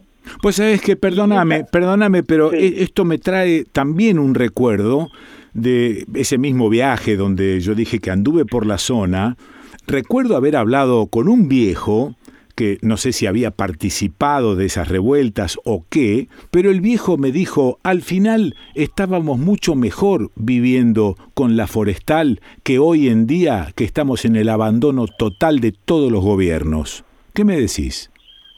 Bueno, eh, cuando la señora termina de exponer, se arma una discusión enorme entre los presentes, de la cual yo no participé prácticamente, Sí. sino que discutían entre ellos sobre las bondades y sobre todo lo malo que había hecho la forestal. Claro. Y el libro este apunta justamente a descubrir el origen de esas memorias que se construyen y la permanente dicotomía ¿no? sobre una forestal buena, benefactora, civilizadora, y Mm. por otro lado la memoria de una forestal negrera, Sí. eh, represora, Sí. explotadora. Sí. Entonces yo pongo en discusión esas dos memorias y nos trae a discusión otras cuestiones ¿no? que tienen que ver con el presente y que es el rol de las grandes empresas en núcleos poblacionales donde la empresa lo es todo prácticamente. Y Mm. estamos llenos de casos hoy en la Argentina y podemos ir a, las a los Andes y pensar en la minería, podemos ir a Campán y pensar en la siderúrgica y Techín, podemos ir a General Dehesa, Córdoba y pensar en el,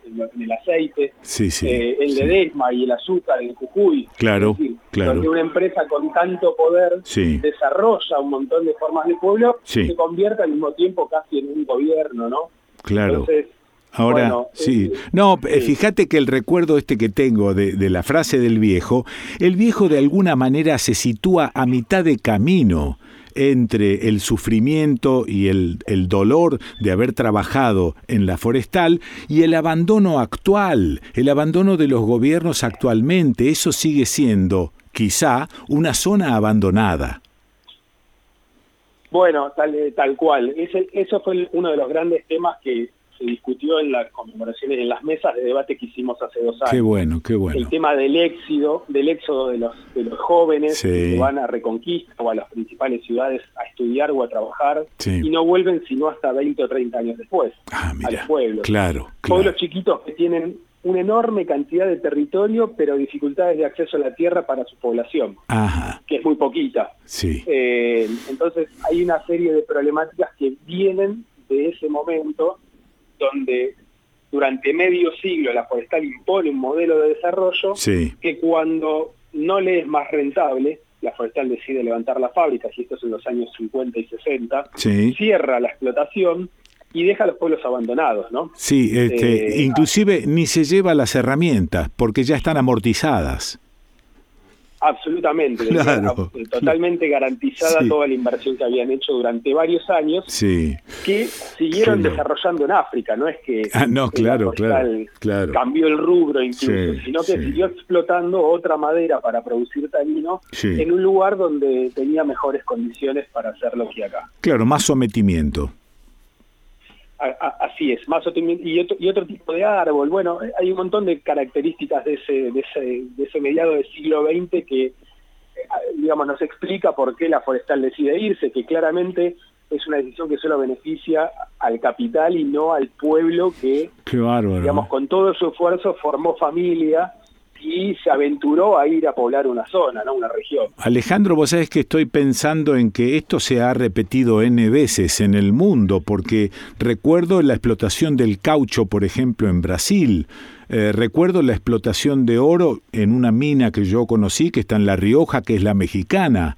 Los tipos, como te dije, abrían las manos, dejaban caer las herramientas y se iban porque ya estaba todo amortizado tiene que ver con una forma de, pensar el desarrollo, el bienestar, la explotación. Eh, nos, nos abre la pregunta ¿no? sobre qué tipo de, sociedades buscamos construir, qué tipo de modelos productivos buscamos crear. Claro. Y ahí, por supuesto, la pregunta por el Estado, ¿no? Esto que bien dijiste, y que la forestal se encargó muy bien de no dejar que el Estado le compita, tratar de que todo el tiempo el Estado esté fuera de sus fronteras. Claro, claro. O sea que armaban pequeños estados, si se quiere. La forestal hasta, tenía su propia emisión de moneda, su propia claro, Claro, claro. Eh, sí, sí. todos los servicios sí. que el Estado mm. llegaba a ofrecer. Sí. ¿Ya presentaste este libro, Ale? No, estamos preparando la presentación para ah. dentro de poquito, quizás dentro de dos o tres semanas. Sí. Estoy justamente ultimando los detalles. Ajá. Está bien. Eso este, me dijeron que eh, lo editó Prometeo, ¿puede ser? Lo, sí, lo editó Prometeo. Sí. Así que va a tener una, una linda circulación, espero. Bueno. Gracias, Alejandro. ¿Algo más que quieras agregar? No, básicamente eso, que la idea de presentar el libro dentro de unas pocas semanas tiene que ver con pensar no solo que es un libro de historia, sino que es un libro que nos habla del presente, ¿no? de, de las características o de cómo, digamos, repensamos algo que pasó en nuestra historia y que de alguna manera con formatos distintos en otros lugares sigue ocurriendo. Buenísimo. Bueno, Ale, cualquier información me la arrimás para que yo pueda anunciar este, fecha, lugar, hora, etcétera, de la presentación del Broly. Te lo voy a agradecer un montón, Quique. Bueno, gracias, Ale. A vos, un abrazo grande. Abrazo. Lo escuchaste a Alejandro Yasinski, Sí, interesante todo esto que venía charlando el tipito, ¿eh?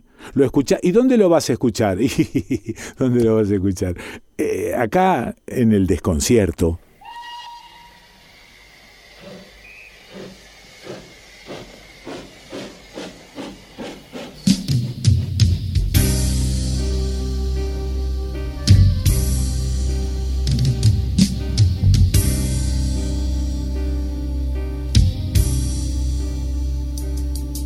Vamos a ver qué queda de esa tierra donde el quebracho alzara su estatura. Vamos a ver qué queda de los pueblos. Vamos a conocer la historia oscura, la historia oscura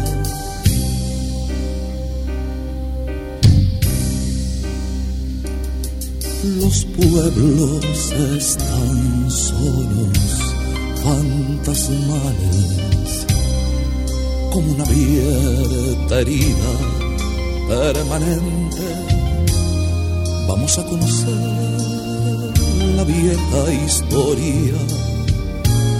Vamos a ver el rostro de esa gente, de esa gente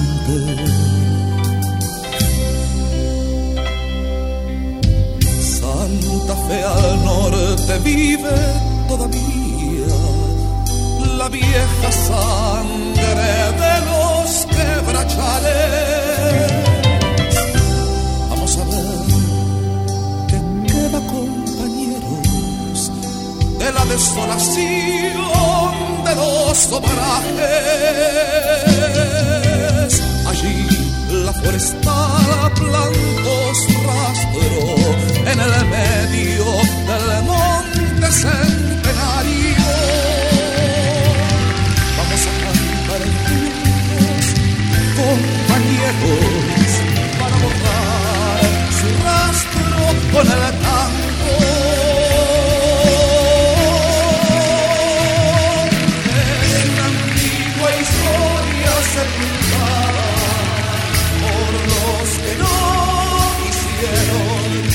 se sepa. Vamos a cantar juntos, compañeros, para borrar su nombre de esta tierra.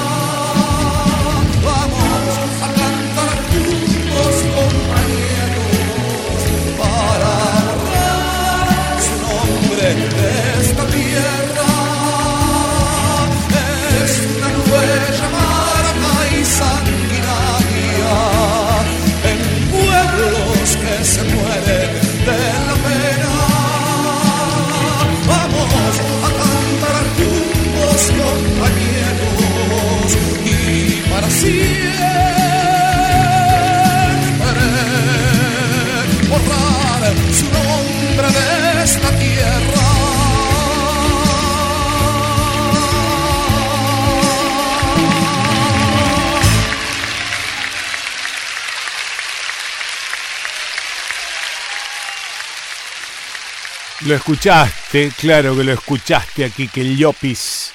Los arreglos musicales eh, de esta versión del ochenta y pico de la cantata La Forestal del eh, Peludo Canepa, sí, de, todos de Rosario. Bueno, y me guardé este cachito para cerrar la charla que tuvimos recién con eh, Alejandro Jasinski y su libro que se va a presentar, eh, espérate, porque es el viernes que viene esto, ¿no? A ver, che. Y sí, el viernes 25 de agosto, 18 horas, La Valle 3487, Ciudad de Buenos Aires. Presentación del libro El encanto del tanino de Alejandro Jasinski, editado por Prometeo. Charla del pasado al presente, la forestal, la violencia empresarial, las luchas sociales en Argentina.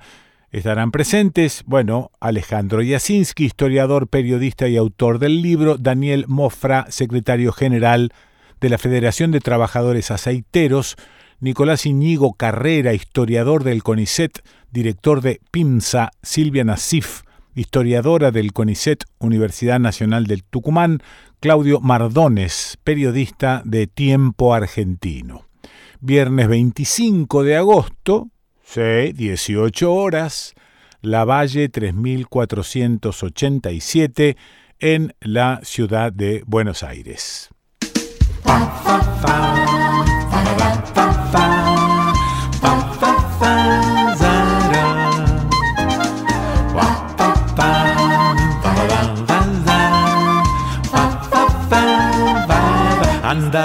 Sí, viste, estas son algunas de las radios que ya nos confirmaron que retransmiten el desconcierto. Si querés retransmitir, podés avisarnos a el desconcierto de gmail.com en Río Negro, en Viedma, FM Encuentro, 103.9, en Bariloche, FM Los Coihues, 105.5 y FM 90.3, gente de radio.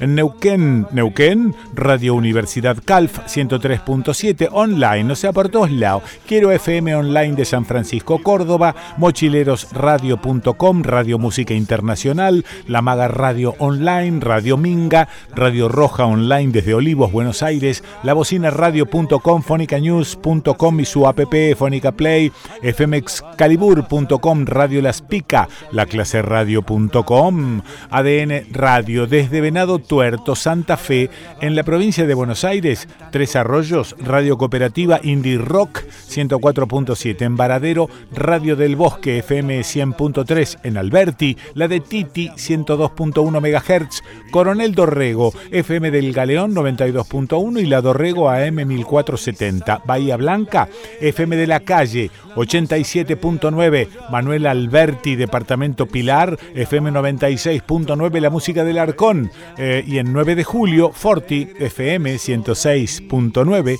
Partido de la Costa, en las localidades de Costa del Este, La Lucila del Mar, Costa Azul, San Bernardo, Nueva Atlantis y Mar de Ajó. También Radio Container FM 89.5 y en Carué Radio Mandioca 94.9. Hoy iremos a charlar con la gente de Radio Mandioca. dolor cuando la banda se fue cantando cosas de amor. Después la banda pasa cantando cosas de amor. Después la banda pasa cantando cosas de amor. Después la banda coisas de amor. Depois da banda passar, cantando coisas de amor. Depois da banda passar, cantando coisas de amor. Depois da banda passar, cantando coisas de amor. Depois da banda passar, cantando coisas de amor. Depois da banda passar, cantando coisas de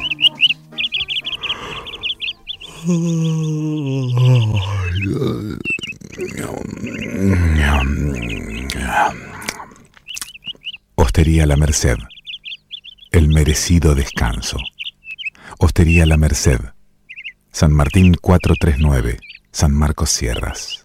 Córdoba. 03549 496 218. Hosterialamerced.com.ar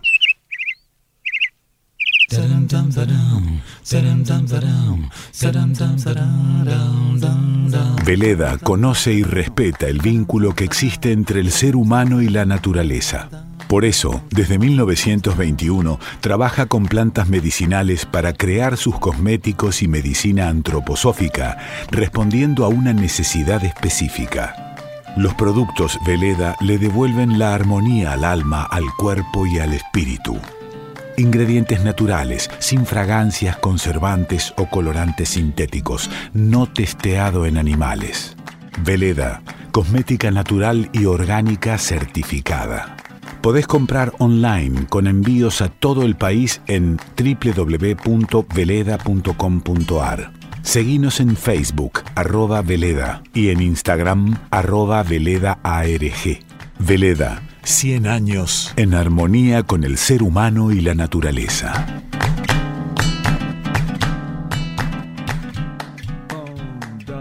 Endulcina. Endulcina es un edulcorante de mesa en sobres que endulza bebidas frías y calientes, licuados y jugos, apto para cocinar, libre de gluten, sin TAC su presentación en cajas de 400 sobres hace que tenga un precio ideal para la gastronomía y para el uso hogareño. www.endulcina.com.ar Con Endulcina podés endulzar todo lo que te imagines. Endulcina. Fa, fa, fa, Hola Kikito, te estamos llamando. No, no, no, mandando mail, facebookeando, tuiteando, whatsappeando. Queremos jugar. Bueno, bueno, bueno, espérate porque estos son algunos de los oyentes que nos escribieron por mail hoy en las plataformas habilitadas para ello. Eh, pero este, este es eh, un mensaje de Caro Pórfido, productora de este dignísimo programa. Dice que le preguntó a su hermana Anita, la londinense, Mm, si querés decir que algo o alguien está entre elementos individuales, usa between. Si está entre un grupo de cosas o personas no definidas, entonces es among.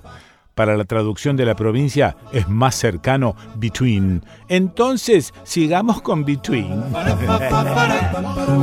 Gustavo San Miguel, hermosa conversación con el Tanu a quienes tenemos retoños lejanos. Nos hace muy bien escucharlos y que nos digan cómo me dejaron salir del pueblo hacia las Europas.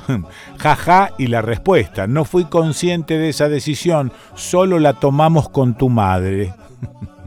Sandra del Negro, un placer escuchar esa conversación entre padre e hijo. Me emocioné yo también. Feliz cumpleaños, Quique. Gracias por acercarnos este oasis semanal. La producción Acota Presurosa, Gustavo y Sandra se refieren a la última columna de Tanu desde Bolonia. Osvaldo Guillermo Santalices. da querida, un gran cariño y mis condolencias.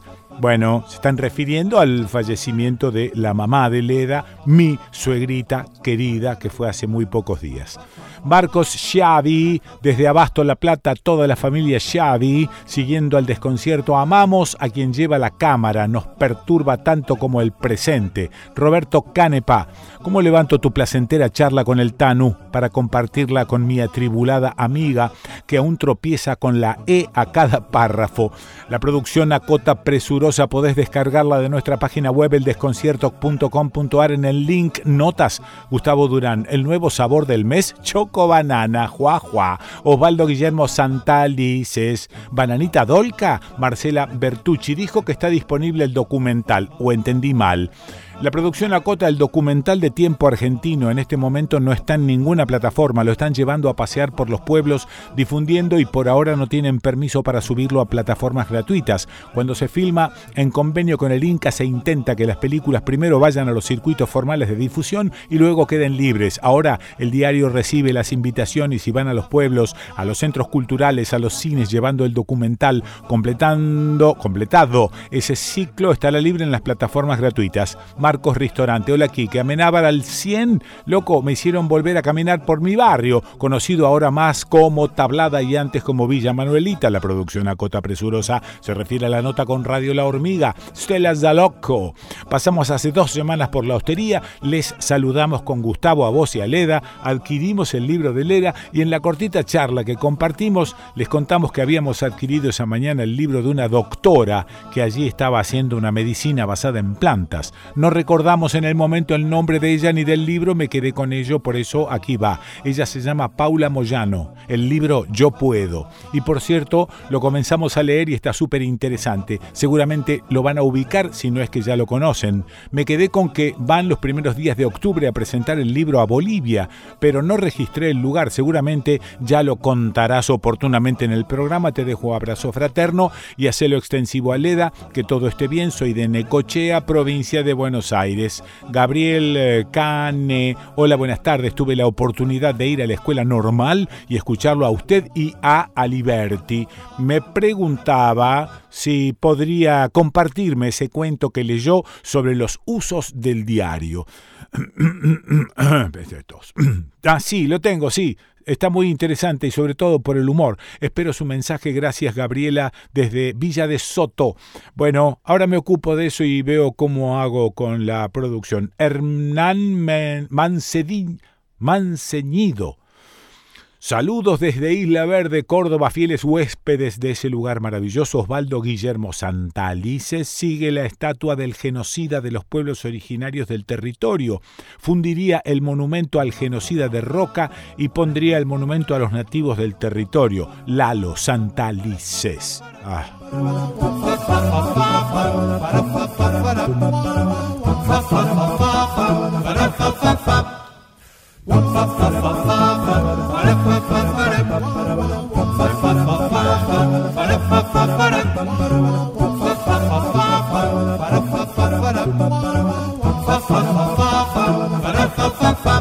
El juicio por el crimen de Joaquín Paredes en el eh, noroeste cordobés terminó con una condena incompleta.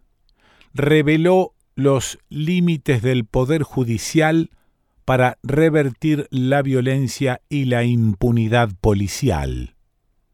En un juicio conjurado popular, la Cámara en lo criminal de Cruz del Eje condenó al agente Michael Mercedes López a prisión perpetua por el homicidio calificado y agravado de Joaquín, pero, por el beneficio de la duda, absolvió de ese crimen a los agentes Iván Alexis Luna, Enzo Ricardo Alvarado y Ronald Nicolás Fernández Aliendro y al sargento Jorge Luis Gómez.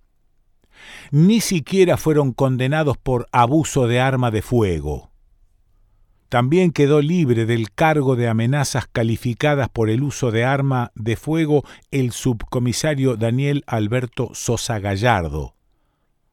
Se van de acá o los quemo, les había dicho Sosa Gallardo antes de apuntarles con una escopeta Itaca, según sus testimonios y el de una vecina, cuando tomaban unos tragos y escuchaban música en la vía pública para celebrar el cumpleaños de un amigo. Para la fiscal Fabiana Pochettino, ese fue el puntapié inicial para el desencadenamiento de toda esta locura y esta masacre. En su alegato, la fiscal había asegurado nos quisieron hacer creer que la policía les tenía miedo. No es así. La policía los venía hostigando desde hacía años. Existía un prejuicio hacia esos jóvenes. Hubo un solo muerto, pero pudo haber más.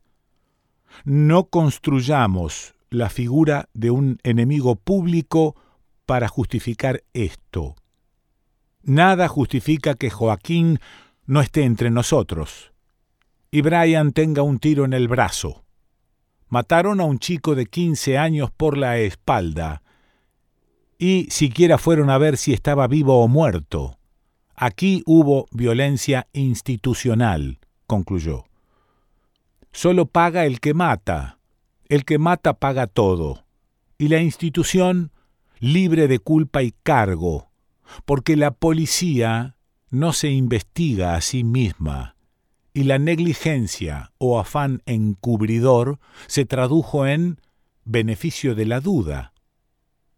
Ese mensaje dejó la sentencia a esas madres y familias que regresaron a Paso Viejo despojadas de su derecho a la justicia, con las heridas sangrando y el duelo en suspenso, a duras penas, contenidas por un equipo de psicólogos del Estado y por la militancia solidaria del colectivo Justicia por Joaquín, el movimiento campesino, las mesas de trabajo por los derechos humanos de Cruz del Eje y Córdoba y otras organizaciones sociales.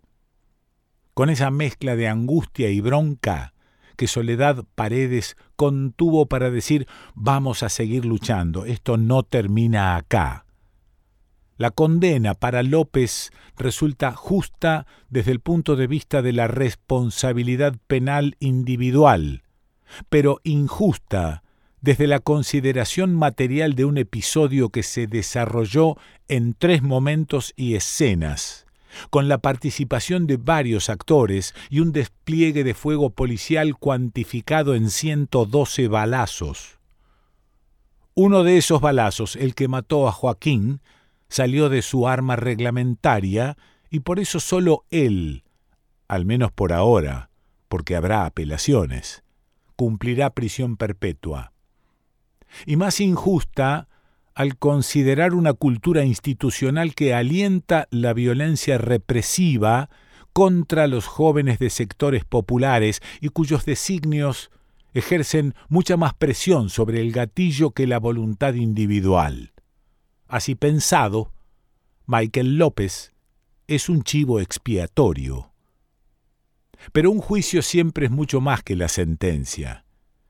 En este caso el crimen de Joaquín y el proceso judicial revelaron algo de lo que fugazmente se habló, el reclutamiento policial focalizado en el norte cordobés, entre jóvenes que no tienen posibilidades de estudiar en la universidad, que es pública y gratuita pero queda en Córdoba capital, o ni siquiera en los terciarios de Cruz del Eje, jóvenes cuya incorporación a la fuerza de seguridad cuesta atribuir a una genuina vocación policial, sino que obedece a las expectativas de trabajo y salario seguros.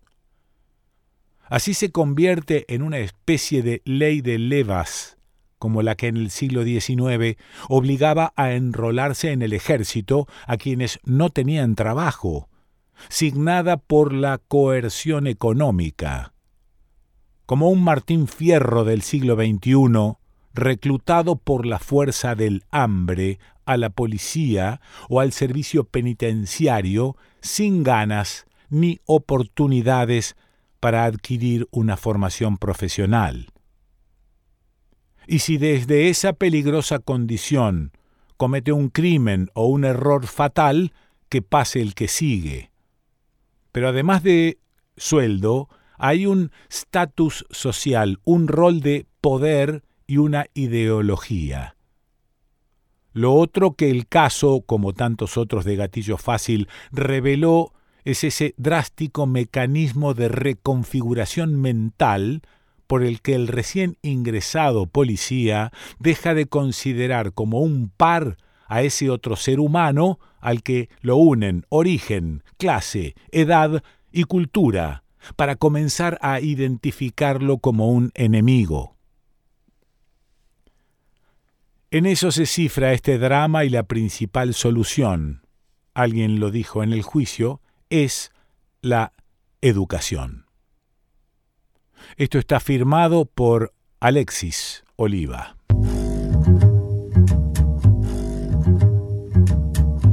La primera reflexión es que en ese pasillo de impunidad que va desde Carlos Paz a Cruz del Eje, lograr por lo menos una condena a prisión perpetua de un policía por matar a un pibe pobre morocho de pelo enrulado es un paso adelante. Me llamo Claudio Oroz, junto con Pablo Ramiro Fresneda somos abogados querellantes en representación de la familia de Joaquín Paredes en relación al juicio que se tramitó en Cruz del Eje y que culminó con la condena a prisión perpetua de eh, Michael López por homicidio agravado y calificado. a los cuatro restantes policías que esta querella junto con la fiscalía había acusado también por esos homicidios fueron absueltos. Esta es una situación difícil pero que recién comienza. Con la prueba que hay en la causa, con la prueba científica que hay en la causa, nosotros no tenemos dudas que si se condenó por abuso funcional a quien tiró tres disparos, ¿cómo no se va a condenar a quien efectuó cuatro disparos con un arma de 9 milímetros y a otro que efectuó por lo menos tres disparos con una escopeta y si hacemos una supresión mental hipotética, si el hecho se hubiera podido producir sin la colaboración de los otros dos policías restantes. Vamos a ir en recurso de casación ante el Tribunal Superior de Justicia. Si este mm, siguiera, mm, digamos, una política de protección, impunidad y encubrimiento, eh, iremos a la Corte Suprema de Justicia de la Nación. Esperemos que esto no suceda en la sala penal del Tribunal Superior de Justicia de Córdoba. Si no es así, iremos a la Corte Suprema y, si es necesario, al sistema interamericano de derechos humanos que rige en la Argentina desde eh, que se firmó en el Pacto de San José de Costa Rica allá en 1984, que la Constitución de Córdoba se incorporó en 1987 y que la Constitución Nacional la puso en el artículo 75, inciso 22, en la reforma del 94. Esta pelea recién comienza y va a culminar solamente cuando tengamos justicia completa en contra de los perpetradores de un homicidio realmente canallesco por la espalda de un pibe de 15 años.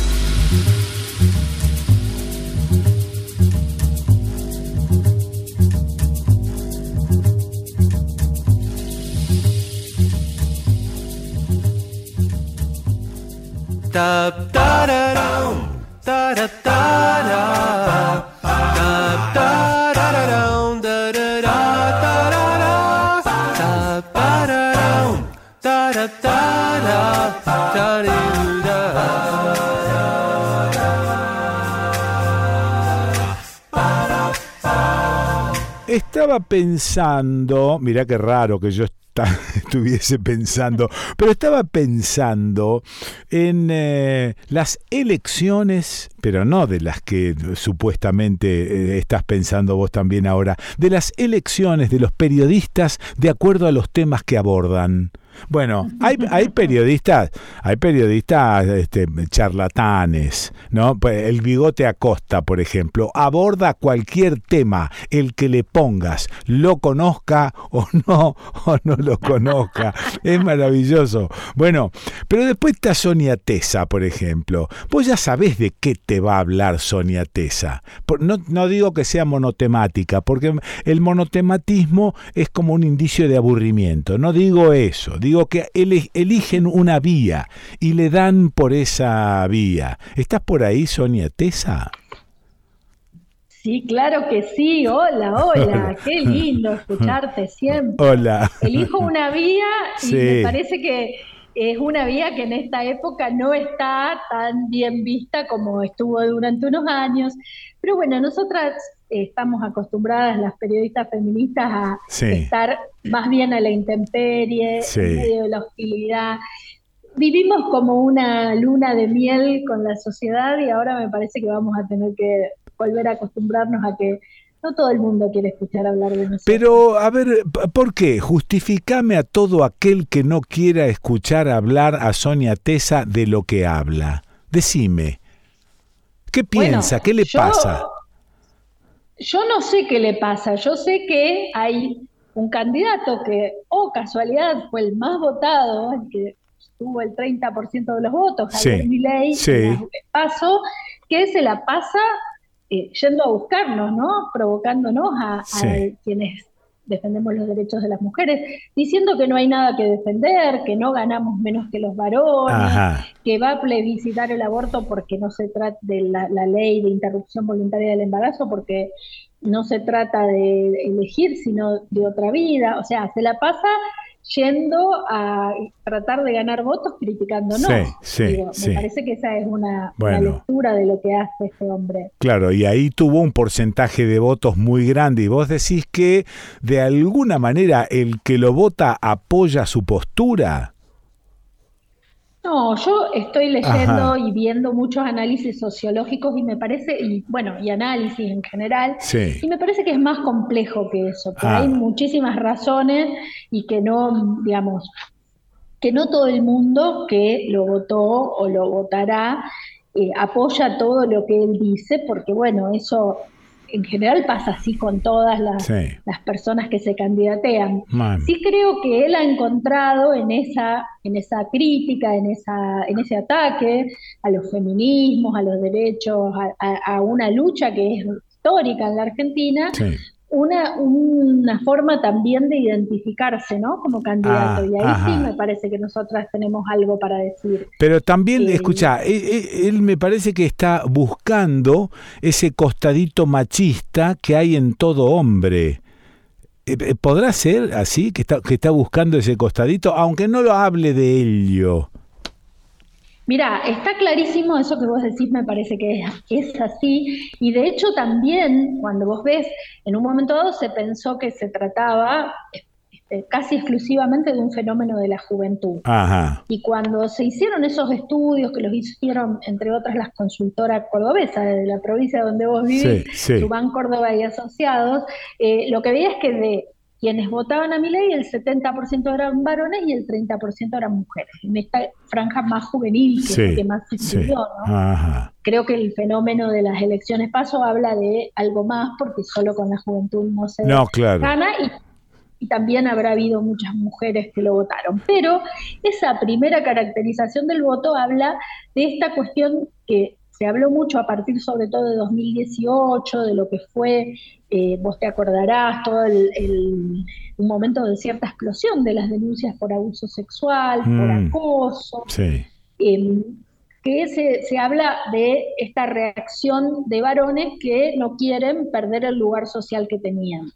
A mí me parece que eso es un factor, porque cuando vos ves todos estos streamers, todas estas personas que hacen videos que, que son varones y que lo siguen y que han de algún modo cimentado su popularidad, van un poco ahí. Él mismo dice, yo no voy a pedir perdón por tener pene. Esa es una frase que él ha dicho y que tiene que ver con esta idea de nosotros no, no, no, tenemos por qué avergonzarnos de ser varones, como si las feministas estuviéramos pidiendo eso, que tampoco es verdad. Pero bueno, como que él lleva su posición a un extremo y nos pone a nosotras, y mm. yo digo nosotras, yo soy periodista, pero también soy feminista y me considero parte de un movimiento social. Es como si uno dijera, eh, Quique Pessoa es periodista, es locutor, pero también sos parte del movimiento de derechos humanos, aunque no seas un orgánico, porque consideramos que pertenecemos a él, ¿no? Sí, sí. Eh, son los valores que, queremos mm, defender dentro de nuestro trabajo. ¿De esto hablas en, tu, en tu programa de radio? Hablo casi, mira, todos los días en mi programa de radio hablo de temas relacionados con género y derechos humanos casi como una continuidad, ah, porque me parece que en la agenda periodística está repleta de esos temas.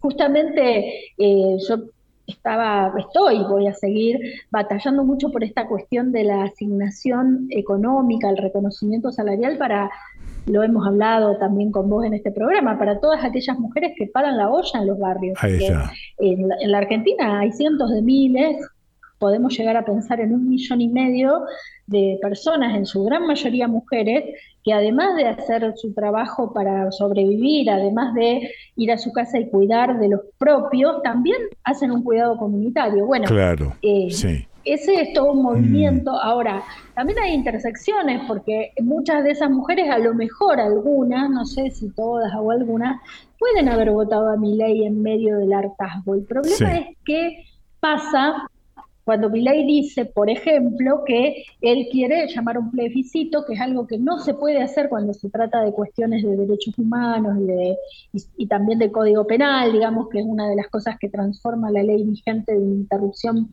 voluntaria del embarazo, eso no se puede hacer. Pero él dice, voy a llamar un plebiscito porque él tiene la voluntad de derogar, derogar esa ley. Y esa ley no la puso el último, o sea, está claro que se aprobó durante el gobierno de Alberto Fernández y y que hay una voluntad política, pero esa es una ley que viene batallándose en la Argentina desde hace muchísimo tiempo, no pertenece a un partido político, mm. incluso tuvo una votación completamente transversal, no la votó ni todo el Frente de Todos, ni solo el Frente de Todos, ¿no? Fue transversal, incluso la militaron algunas legisladoras del espacio de Juntos por el Cambio, porque en ese momento mi ley todavía no tenía una representación legislativa. Eso. Eso. Entonces, mm. tenemos, por un lado eso, ¿no? Está diciendo que un derecho conquistado en las calles, desde se empezó a, trabajar por la interrupción voluntaria del embarazo ya desde los principios de los 80, cuando Dora Koledevsky, que es una histórica luchadora por la legalización del aborto, que falleció hace ya unos cuantos años,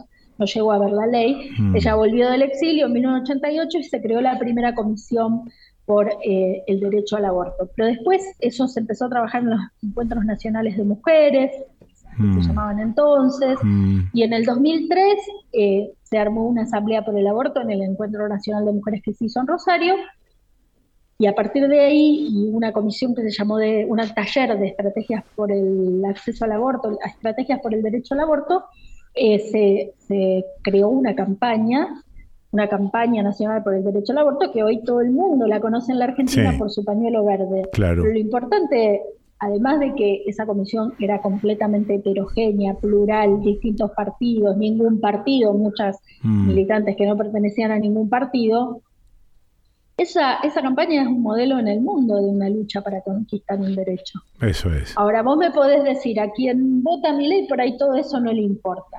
Mm. Es su derecho, pero nosotras... Mm. Eh, sabemos, yo como periodista de hace poquito publiqué un libro y, dos de las notas que elegí para publicar en ese libro son crónicas que hice sobre eh, mujeres, una, una chica de 19 años, otra una chica de 30, que murieron por abortos clandestinos. Claro, claro. Hablando del año 2005 y del año 2009. Sí. En la ciudad de Rosario, desde 2012, no se, no, no, se han visto muertes por abortos clandestinos. ¿Por qué?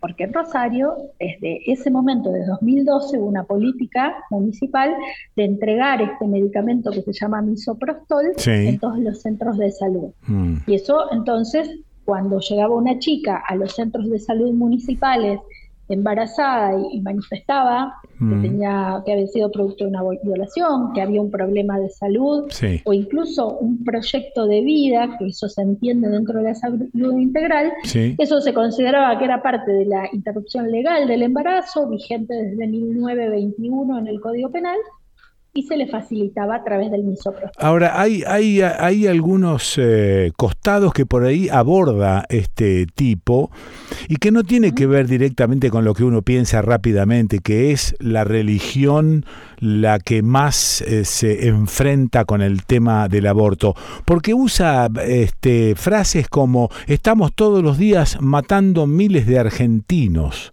por ejemplo, ¿no? Refiriéndose al aborto. Y ahí no sé si es una cuestión de viveza o de, taradez mental. Yo no sé por dónde camina, pero da la sensación de que al no recurrir al tema religioso se está dirigiendo a otro porcentaje de la gente pensando que se está matando a argentinos. Claro, me parece que ahí él lo que hace es eh, más bien velar su gran componente religioso. Vos sabés que hay varias eh, evidencias de que las iglesias evangélicas mandaron a votar por mi ley y decir esto no es un problema de religión, ¿tienes? Claro. místico, sino que es un problema de moral. Eso es. La moral es más amplia porque vos podés no tener religión, pero es muy difícil que no tengas moral. Claro. Entonces ahí mm. eh, me parece que ahí es un lugar al que él trata de ir como diciendo yo no soy un fundamentalista religioso, yo hablo desde eh, esto de tocar la moral. Eh, es un tema, digamos, mi ley dice varias cosas, una de ellas es que también va a cerrar el Ministerio de las Mujeres. Sí, claro. Y ahí yo te pregunto, eh, el Ministerio de las Mujeres puede ser insuficiente lo que hace, pero hace cosas como asignar durante seis meses a esas mujeres que están en situación de grave riesgo por violencia machista, algo que también mi ley niega, la existencia de la violencia machista, ¿no? Claro. Le asigna por seis meses un salario mínimo que le permite a duras penas, pero le permite generar un nuevo proceso de vida a esa mujer. Mm. Eh, salir del lugar en el que está, a veces comprar una maquinaria para poder mm. hacer mi emprendimiento. Justamente yo vengo trabajando, estudiando, más que lo estudian otras y yo lo reflejo en mis notas, eh, que eso es insuficiente, que debería ser por un año, pero siendo insuficiente es algo. Si no hay nada, tenemos un problema. Ahora, fíjate, perdón, perdón, perdón, fíjate, eh, Sonia, qué extraño, ¿no? Hace mucho que hacemos este programa, hace mucho que vos estás con nosotros en este programa. Tuvo que ganar mi ley para hablar de mi ley. Digo, ¿qué, por ahí, ¿qué es lo que se dispara? ¿El peligro de que este tipo llegue realmente al poder? ¿Eso es lo que se dispara?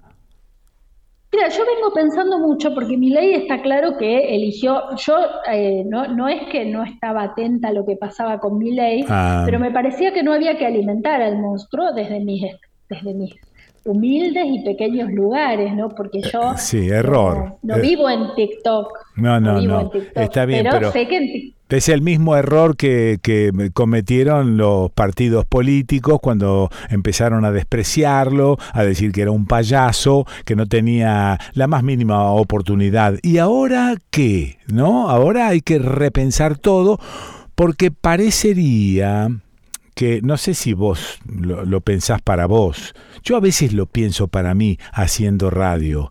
Todavía no hemos aprendido del todo a interpretar a la gente, a interpretar al cuerpo social. Esto yo es un cargo que le puedo hacer ya a los partidos políticos. No tuvieron ni idea de lo que estaba pasando, de ahí la sorpresa. Pero esto de, hay una especie de desconocimiento, por lo menos en mí también. No quiero este, que te hagas cargo, pero por lo menos en mí también. No, no sabemos bien del todo, inclusive, a qué público nos estamos dirigiendo. Bueno, eso me parece que es un punto, un punto súper importante que eh, tener en cuenta que la, que la, digamos, que hay en la sociedad cosas que pasan y que una no las conoce. Claro. Seguramente yo pienso en Mayra Arena, que es esta dirigente social, quizás la he escuchado, ella alertó, y también hay personas que trabajan en centros de salud, en escuelas, que alertaron, ¿no? Que, Mm. eh, que en un sector social la crisis de representación se había generado, había dado eh, paso a una representación que es la de Milei, ¿no? Ok, alguien que sí. representa. Sí, sí, sí, sí. Eh, yo de todos modos estoy pensando mucho que si, si es una gran estrategia, no creo que lo sea, Mm. este, ir a ir a responderle a Milei cada una de las cosas que él Claro, está diciendo. claro, ¿no? claro. Porque ahora, en los últimos días, estuvo con el tema del CONICET, con Sí. las feministas. Él ya eligió su confrontación y nos pone a nosotras, a nosotros, a todos, en la escena de pelear con él. Eso ahora, ¿qué hacemos? ¿No decimos lo nuestro? ¿No decimos que Ajá. en la Argentina eh, bajaron prácticamente a, a menos de 20 muertes por aborto en la Argentina desde que está la ley? Eso es. No lo decimos, no es. hacemos. Mm. ¿Qué hacemos? Me parece que nos ha dejado en un dilema. Eso Quizá es. por no Sí, sí. interpretar a la sociedad, Sí. pero nos ha dejado en un dilema. Eh, Sonia, ¿qué horario tiene tu programa? ¿Es, es- ¿Va por Radio Nacional AM Rosario? AM y FM Ah, de por la 13 a FM. 15. Sí. También viste que ahora se puede escuchar las aplicaciones. No, no, claro, claro, claro. Yo soy como soy grande. Pero AM y FM de 13 a 15 de lunes a viernes se llama la siesta jugada. Ah. Este, y yo soy muy feliz haciéndolo. Bueno, bueno, te mando beso grandote. Un abrazo grande. Chau. Gracias, eh. Chau, chau. Gracias. No, gracias a vos. Eh, la escuchaste a Sonia Tesa. ¿Y dónde la, ¿y dónde la vas a escuchar? En, en el desconcierto. Ah, que no arranca hoy. sí, sí. Eh, bueno, pero, eh, pero no arrancaba. Viste que cuando no arranca es porque no arranca. No sé qué le pasa. Es porque, pobrecita, esta iMac es grande. Bueno, Chico Novarro nuevamente un sábado más. Fíjate que el tipo hace alusión a, a un Apolo. Pero en el momento en que escribe y en el momento en que saca este disco por fin al tango, saca este mm, eh, Un sábado más, que viene bien para hoy, pero hace alusión a que el obelisco se parece a un Apolo, pero no quiere decir a, la estatua que vos más o menos recordás rápidamente, sino que estábamos cerca, a 10 años, del alunizaje en el 69, bueno, Neil Armstrong y el, el cohete impulsor era un Apolo, creo que era Apolo 11, creo. Entonces compara al obelisco con la forma y dice que es un viejo Apolo que nunca despega. No, no, tiene, eh, aclaro esto, aunque sea de, de velador ridículamente, porque si no se te escapa esto de, de que sea un Apolo el obelisco. A ver, ponelo desde el principio, así no molestás.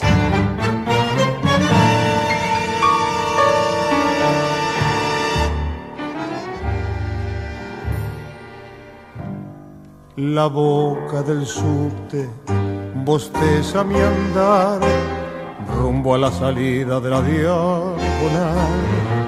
Cuando el obelisco le tira un mordisco a una nube flaca que intenta pasar, es un viejo Apolo que nunca despega, parado en la tarde de un sábado más, un sábado más un sábado más, sobre Buenos Aires un sábado más, un sábado más, un sábado más, sobre Buenos Aires un sábado más.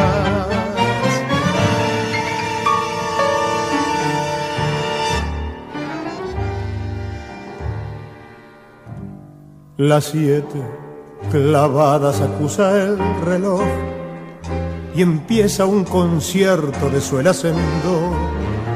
Arranco la cinta del último atado y un aire pesado le anuncia humedad. mientras a mi lado desfila la gente que asalta corrientes un sábado más, un sábado más, un sábado más, sobre Buenos Aires un sábado más, un sábado más, un sábado más, sobre Buenos Aires un sábado más.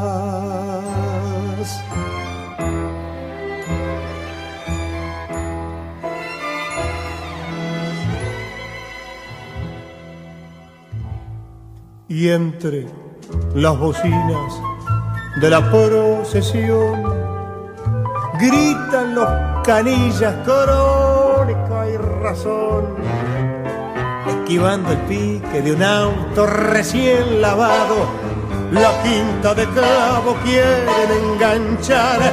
Total esta noche venga de girar. Si hoy pelea noche en el Luna Park un sábado más, un sábado más, sobre Buenos Aires un sábado más, un sábado más, un sábado más, sobre Buenos Aires un sábado más, un sábado más, un sábado más, sobre Buenos Aires un sábado más.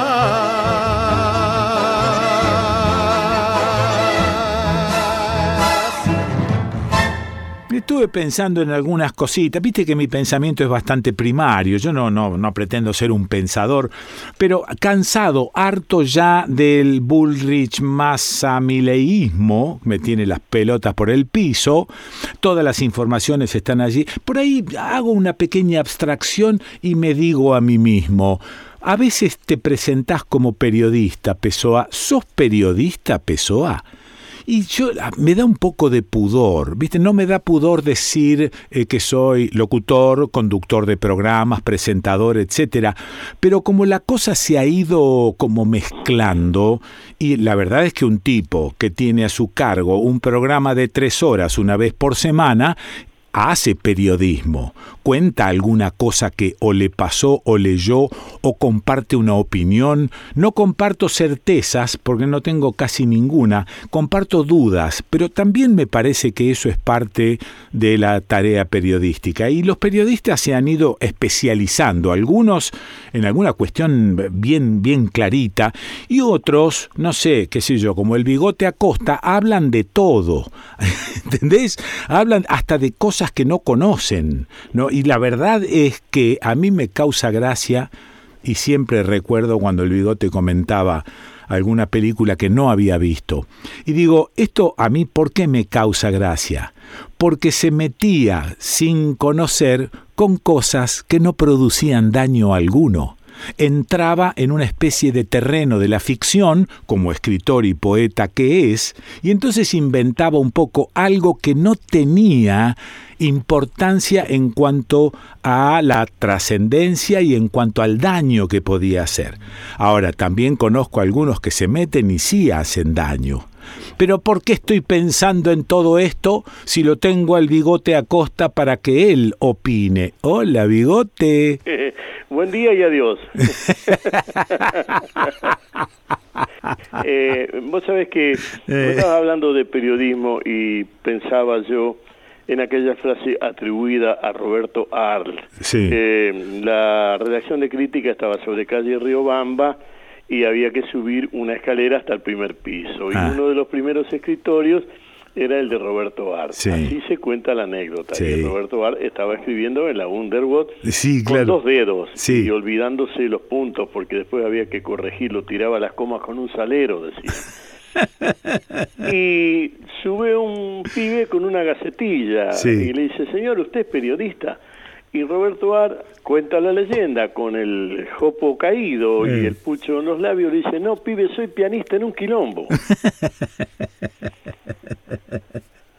y creo que es una de las mejores definiciones de periodismo. Qué maravilla. Eh, porque de cualquier manera apunta a lo que vos sostenías, que es contar.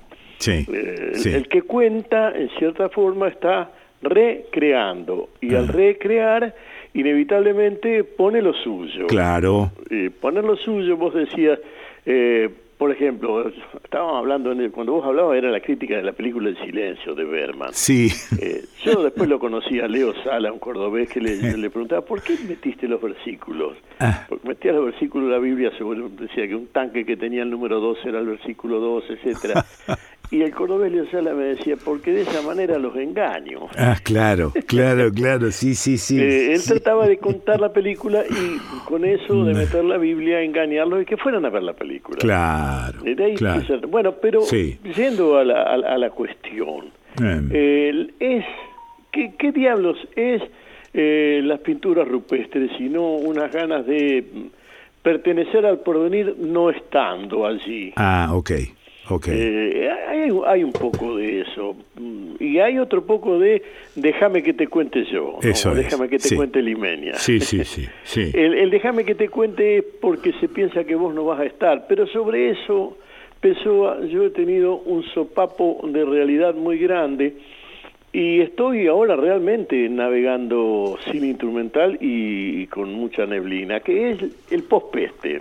Ah, sí. En el pospeste, Mm. primero, hubo un sopapo, la ligaron los pobres, los ricos, los lejanos, los cercanos. Sí. Eso da una conciencia de humanidad que no estaba tan clara y que apareció claramente. Mm. Loco, a cualquiera le puede tocar. Claro, Eso, y no es una bomba atómica, era un virus. sí. sí. Eh, es un hecho. Segundo hecho, Mm. entramos a conversar por Zoom. Sí. Yo el programa lo hago por Google Maps. ¿Y qué carajo tengo que ver con eso? Yo si antes eh, eh, me iba a la esquina de Corrientes y Maipú, Sí. pedía un numerito en Entel, me daban el, un cartoncito con el número 74 y me decían la comunicación a Rosario viene demorada tres horas. Y me cruzaba enfrente a comerme un sándwich con Sí, milanesa. señor, sí, sí. Aparte era, señorita, ¿qué demora hay? Exacto. Sí. Y si ibas a la- a la- al, al revés, Sí. en el barrio venían a casa y le decían, Doña Blanca, me presta el teléfono. Ah. Tengo que hablar a Sí. Vera Bebú. Claro.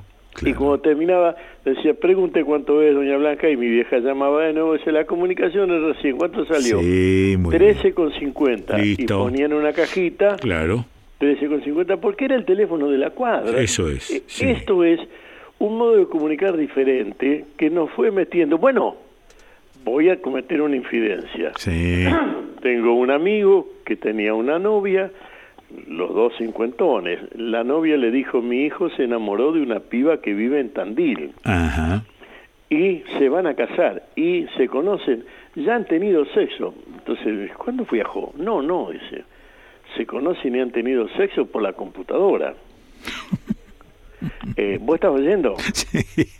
Sí, Bueno, vino, ¿y por qué me enteré yo? Porque la parejita sí. venía a pasar unos días, comillas, luna de miel, Ajá. a Rosario y no quería que lo engañaran ni en el cambio de los billetes, claro, euros, sí, sí. ni al, al pibe, Sí. ni en los lugares. Así que tuve que encontrar un pequeño break and breakfast, se llaman, Sí, un sitio para vivir comprando la mayonesa en la esquina eso es. Y estuvieron 15 días de luna de miel y existieron, no se mataron Sí. y vaya a saber cómo les va en la vida porque no quise saber más nada de, un- de una pareja que empezó conociéndose y teniendo sexo por computadora, pero Claro. es real.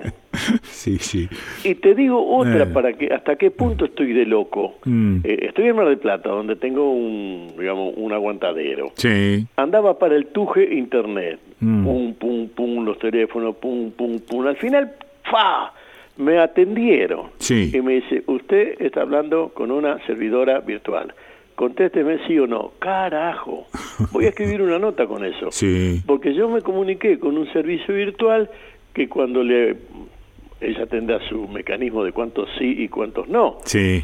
Dice, le, me le voy a comunicar con alguien de Mm. la no sé cuánto de coso de no sé qué cosa. Yo le entendí que me iba a comunicar con una persona. No. Efectivamente. Sí. Cuatro minutos después me atendió Jeremías, que era cordobés. ¿Por qué era cordobés? Porque tenía la tonada de peperina. Quique. Sí, sí. Peperina. Sí. Sí, claro. Y Sí. cuando terminó todo, bueno, dije, hablé con una máquina que me contestaba, yo le contestaba si no, la máquina estaba programada. ¿Y qué carajo hago yo con todo esto si yo nací con la, el bueno, pero, pero ¿qué es lo que te está... ¿Eso te impide algo? Este, pensamiento este, pensa este pensamiento. lo, eh, lo estás contando como, como si fuese un peso.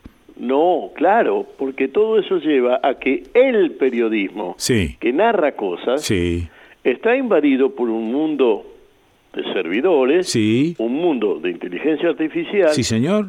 Un, mundo de distancias y un mundo en donde hasta te podés desnudar y cambiar, es decir, nuestro modo de comunicarse se ha ampliado al infinito y entre otras cosas en ese infinito aparece que nadie puede quedarse en silencio si quiere y nadie puede quedarse escondido así quiera. Sí. Entonces, entonces el periodismo ya es solo opinar desde donde estoy parado con lo que veo y de eso cómo hago que eso llegue al mundo. Antes era narrar, ahora simplemente contar lo que está al lado mío, el resto déjamelo a mí porque yo llego igual. Sí, bueno, bueno. No, eh, me quedo... ¿Te perdiste o me no, no, no, no, no es que me perdí, me quedo pensando hacia dónde estás yendo porque me parece que no llegas a ninguna parte. Sí, llego a lo siguiente, que el oficio, el oficio, sí está siendo alterado porque los medios cuentan con el sí, el no y el múltiple choice y no nos precisan a nosotros. Ajá. Entonces nos queda un solo sitio. Ese solo sitio es construir un relato mm. atractivo como lo que verdaderamente es una novela de algo que pasó. Sí, ok. Y ese es el único punto que nos queda con, a ver, con un grado de ilusión. Sí, y la destreza para contar dónde está, dónde quedó. Allí es en donde sacamos ventajas los que alguna vez leímos y escribimos, como dice el parte policial. Sí, pero con eso que leíste y con eso que escribiste, ¿a quién te estás dirigiendo? A los que a los viejos de mierda, a los viejos de mierda que te están escuchando. A los que como yo sobrevivieron. Por eso digo, bueno, pero eso no significa que nos estemos adaptando a los tiempos que corren. Atrasamos, bigote. No, no, no. No, no, no. No, no, no. Simplemente nos damos cuenta de que vamos hacia allá. ¿Y qué es el allá? El adiós. O sea. Sí. Sí, no, no, eh, bueno, pero... Quique, ¿qué? Eh, oigo. Enrique Raúl. Sí, oigo. Yo no necesito moverme de donde estoy para comunicarme con donde sea. Sí. Hacer la transacción económica que sea, pedir la comida que sea y odiar a quien se le antoje sentado en la misma silla con la que estoy hablando con vos. Muy bien. Eso no era así. Bueno, pero eso es ventajoso si se quiere. Y no lo sé, yo fui criado de otra manera. Pero esto, pero me estás diciendo que te resulta imposible el cambio y la adaptación. No, eh, lo que te digo es que ese cambio y esa adaptación nos lleva puestos. Eh, pero eso, eh, la vida nos lleva puestos, pero esto fue siempre así. Bueno, entonces quédate sentado en un sofá y listo. convertirte en una piedra que piensa. No, no, no, no, no. Trato en lo posible de adaptarme a los tiempos que corren y no renegar de los tiempos que corren y no, renegar. Yo estoy, muy, yo estoy muy enamorado de mi instrucción enciclopédica y, poco específica. Bueno, eso estaba. eso, y yo empezamos alguna vez una carrera universitaria. Eso está bárbaro, pero hay una especie de tendencia a la resistencia del avance de la digitalización. No, no. Sí, boludo. No, no, yo lo acepto. Pero, me estás contando que, me estás contando el teléfono de, la vieja de al lado que había que poner unos pesos y señorita qué demora hay. Pero es que en mi propia vida sucedió toda esa Pero en la mía también. Bueno, yo estudié la paz de Westfalia y la guerra de los 100 años, me quedé decir, ¿para qué carajo me sirve? Eh, quiero decir con esto, nos enseñaron un mundo que uno podía sentarse e imaginarlo.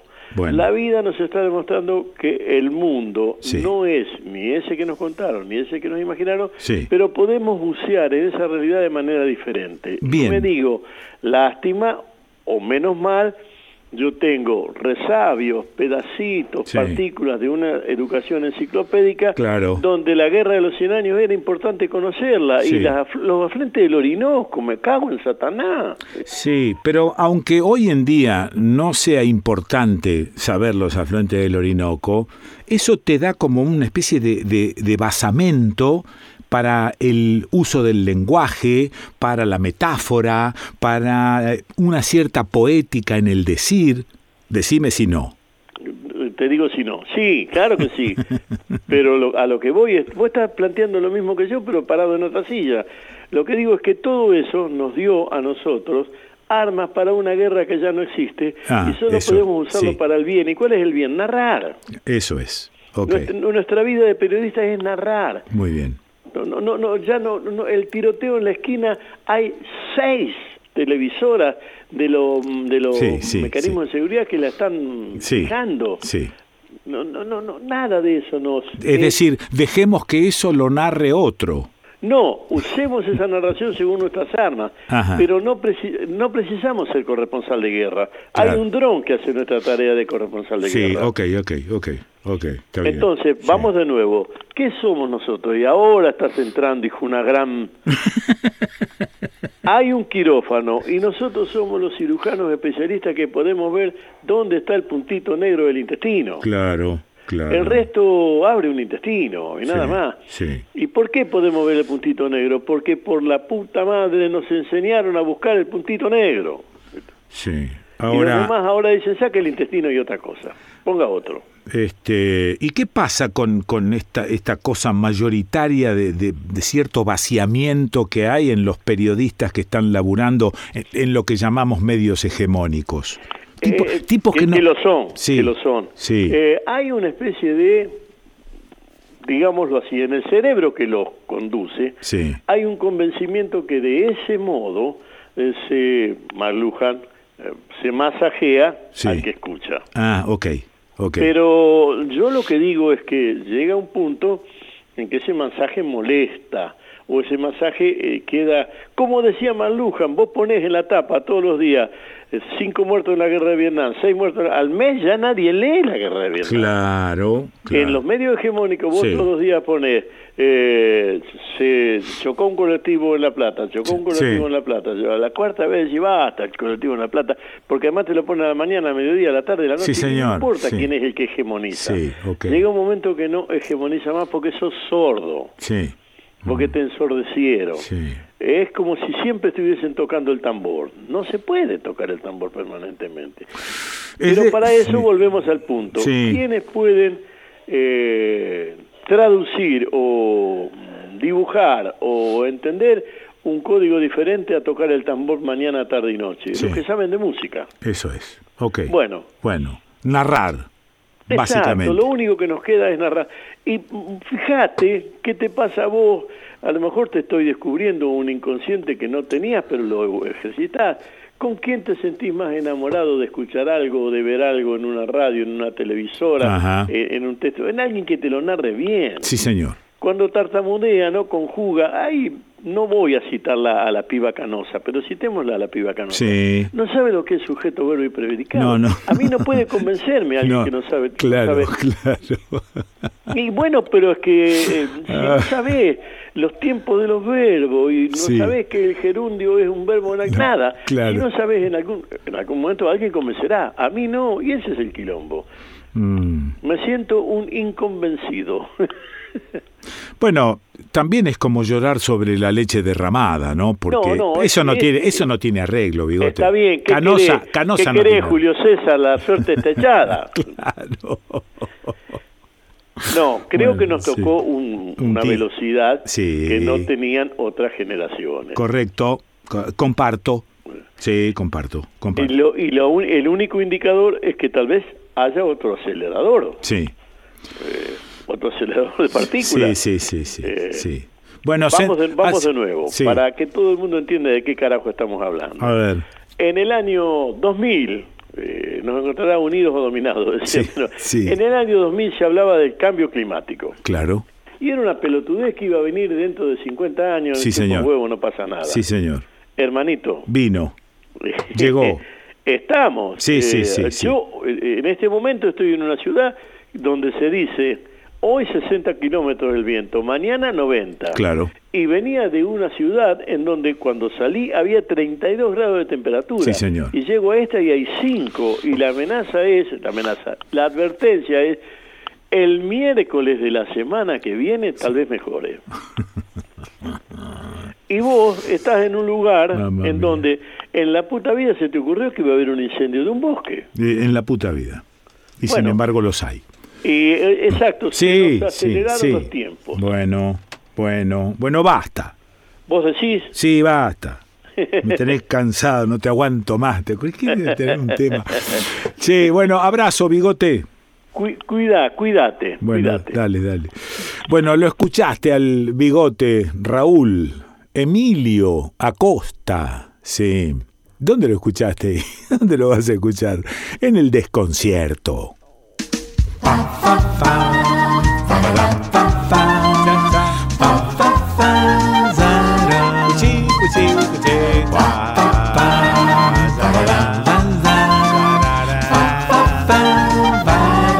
Andaba medio perdido y aquel amor. Señoras, señores, estas radios ya nos confirmaron que retransmiten el desconcierto. Si tenés ganas de emitir total o parcialmente el desconcierto, avisanos. Escribinos a el desconcierto de gmail.com En San Luis, San Luis City, FM Ciudad 98.9, Villa Mercedes, calle Angosta, Radio Cuyana, FM 101.7 en Merlo, Radio Identia, FM 103.3 en La Pampa, Santa Rosa, Radio La Tosca 90.9, Sonar FM 97.9 y Sonar.ar, General Pico, Radio Libre 93.5 en Mendoza, General Alvear, FM Pehuenche 98.9 en Chubut, Epuyén, FM Puyén 99.9, Treleu, Radio Comunitaria Sudaca, FM 105.3, Puerto Madryn, FM Ciudad 90.1, Lago Puelo, Radio Patria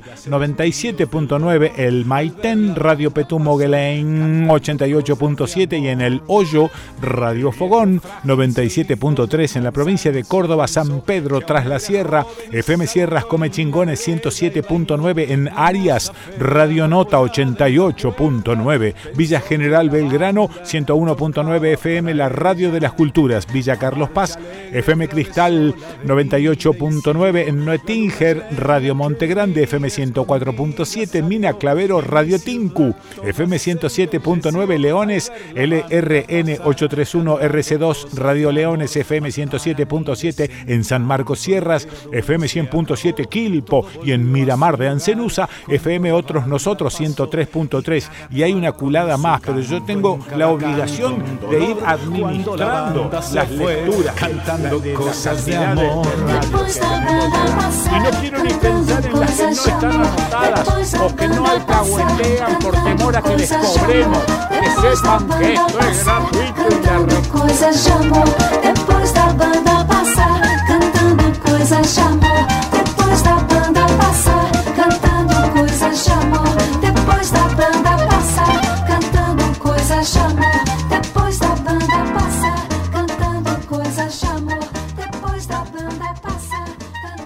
Con esta cebadura no vamos para ningún lado. Hay que cambiar la hierba, hay que cambiar que el mate está lavado.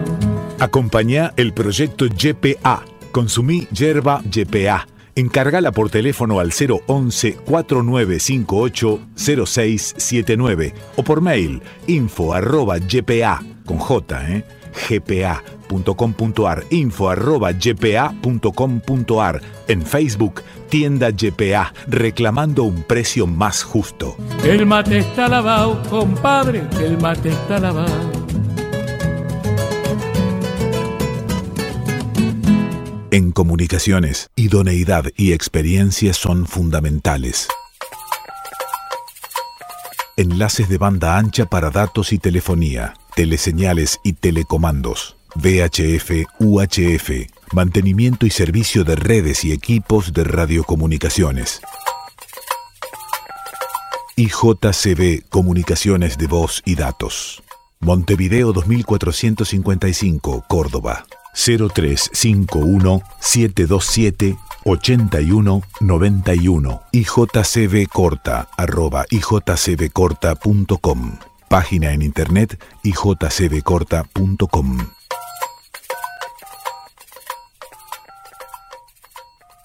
Fa, fa, fa, fa, fa, fa, fa, fa. Hola, Kikito, te estamos llamando. No, no, no, mandando mail, facebookeando, tuiteando, whatsappeando. Queremos jugar. Fa, fa, fa. A ver, espérate porque hay algunos oyentes que nos escribieron por mail y en las plataformas habilitadas para ello. Corella, Lumine, gracias por este programa, gracias a la red de medios comunitarios, gracias también por pasarlo por este medio. Gustavo Manace, qué lindo encuentro con Lucila, una demostración de cómo llevar el niño de adentro en una charla y terminar contando la destrucción de todo espacio verde. La producción Acota Presurosa se refiere a la columna de Lucila sobre la reserva ecológica. Alejandra Sfregola Mitre, creador de las fake news en Argentina. Jaja, y seguimos así. La producción Acota nuevamente se refiere a la última columna de Martín Leguizamón. Eduardo Di Lorenzo Udaeta, el silencio hoy es asfixiante. Cristina Alonso, la primera. Mis condolencias por la muerte la mamá de Leda. La segunda, el maravilloso diálogo de Quique con su hijo Tanu. Me hizo recordar una poesía que el español Benjamín Prado dedicó a su hija Dylan por Bob, de veintipocos años, y se las mando. Y gracias por estar. José Turardini le da a Quique mi acompañamiento por lo sucedido con Petty. Un fuerte abrazo para los dos y seguramente la presencia de Catalina siempre estará con ustedes. Luis Peisino, las cuestiones comunicacionales ya no funcionan como antes. Nadie las controla y ni los políticos ni los periodistas tradicionales la registran. Solo un influencer explicó por qué, a pesar de no tener fiscales, Milei sacó tantos votos. Caio, Graciano, coincido con vos en todo lo que decís con respecto a las PASO.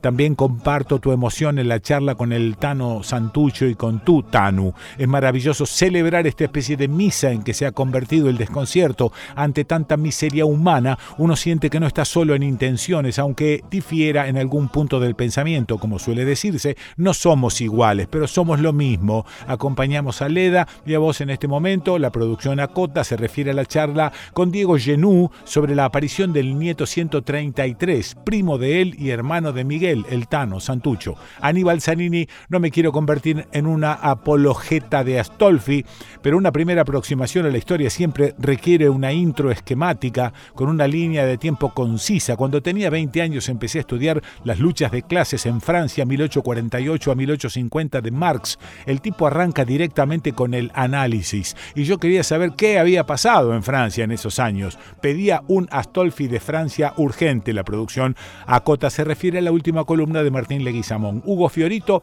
la democracia no es un modo de vida, es un método, un simple procedimiento para elegir a quienes nos van a gobernar, con partidos o agrupaciones políticas, al menos dos, que ofrezcan distintas alternativas a los ciudadanos y nada más. El resultado de este método o procedimiento depende de las características de cada sociedad. En los países nórdicos, por ejemplo, funcionará y será mejor porque mucho antes fundaron en sus sociedades un contrato, un acuerdo, un pacto que posibilitó como resultado una cultura de la igualdad que no se dio en otras partes, contra lo que suponía Alfonsín, vamos a ser benévolos con él, con la democracia no se come, ni se cura, ni se educa si la economía no se desarrolla y los hospitales y las escuelas funcionan mal o no funcionan. Por lo tanto, en sociedades como las nuestras, el método o procedimiento democrático solo puede ser un reflejo de ellas y una decepción más. Si nos quedaba alguna duda acerca de cómo estamos nosotros como sociedad, las últimas elecciones constituyen un buen ejemplo. Guillermo Cerneux, qué hermoso relato. Ale Raymond, gracias como cada sábado por esos cierres sanadores. Ah, después recordanos la dirección de la pileta de la boca para el verano, ¿viste? ¿O solo es familiar?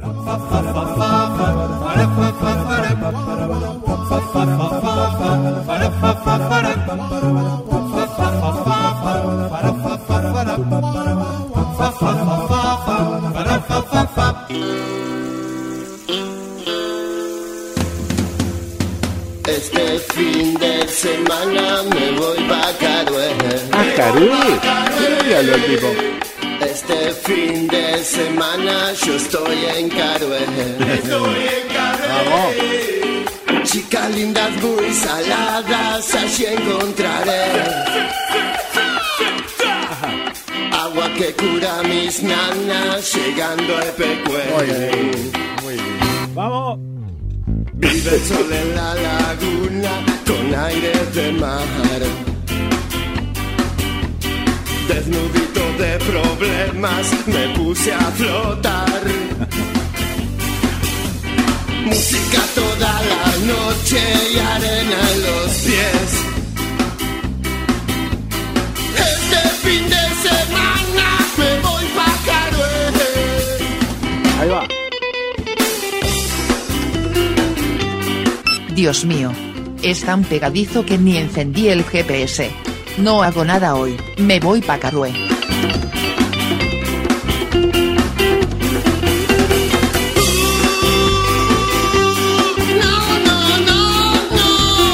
Lonita, ojotas, malla, protector solar, el a todo para la birra. Listo. Lo vemos en Carué. Música toda la noche y arena en los pies.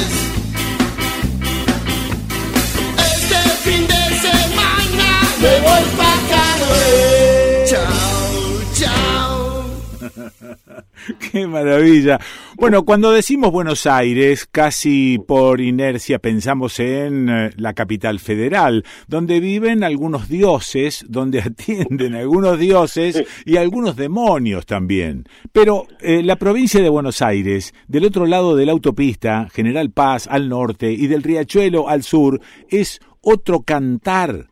La provincia de Buenos Aires, según el último censo, cuenta con 18 millones de habitantes en un territorio de más de 300.000 kilómetros cuadrados. Cerca del 60% de los pobladores de esta provincia viven en torno a Alhambra.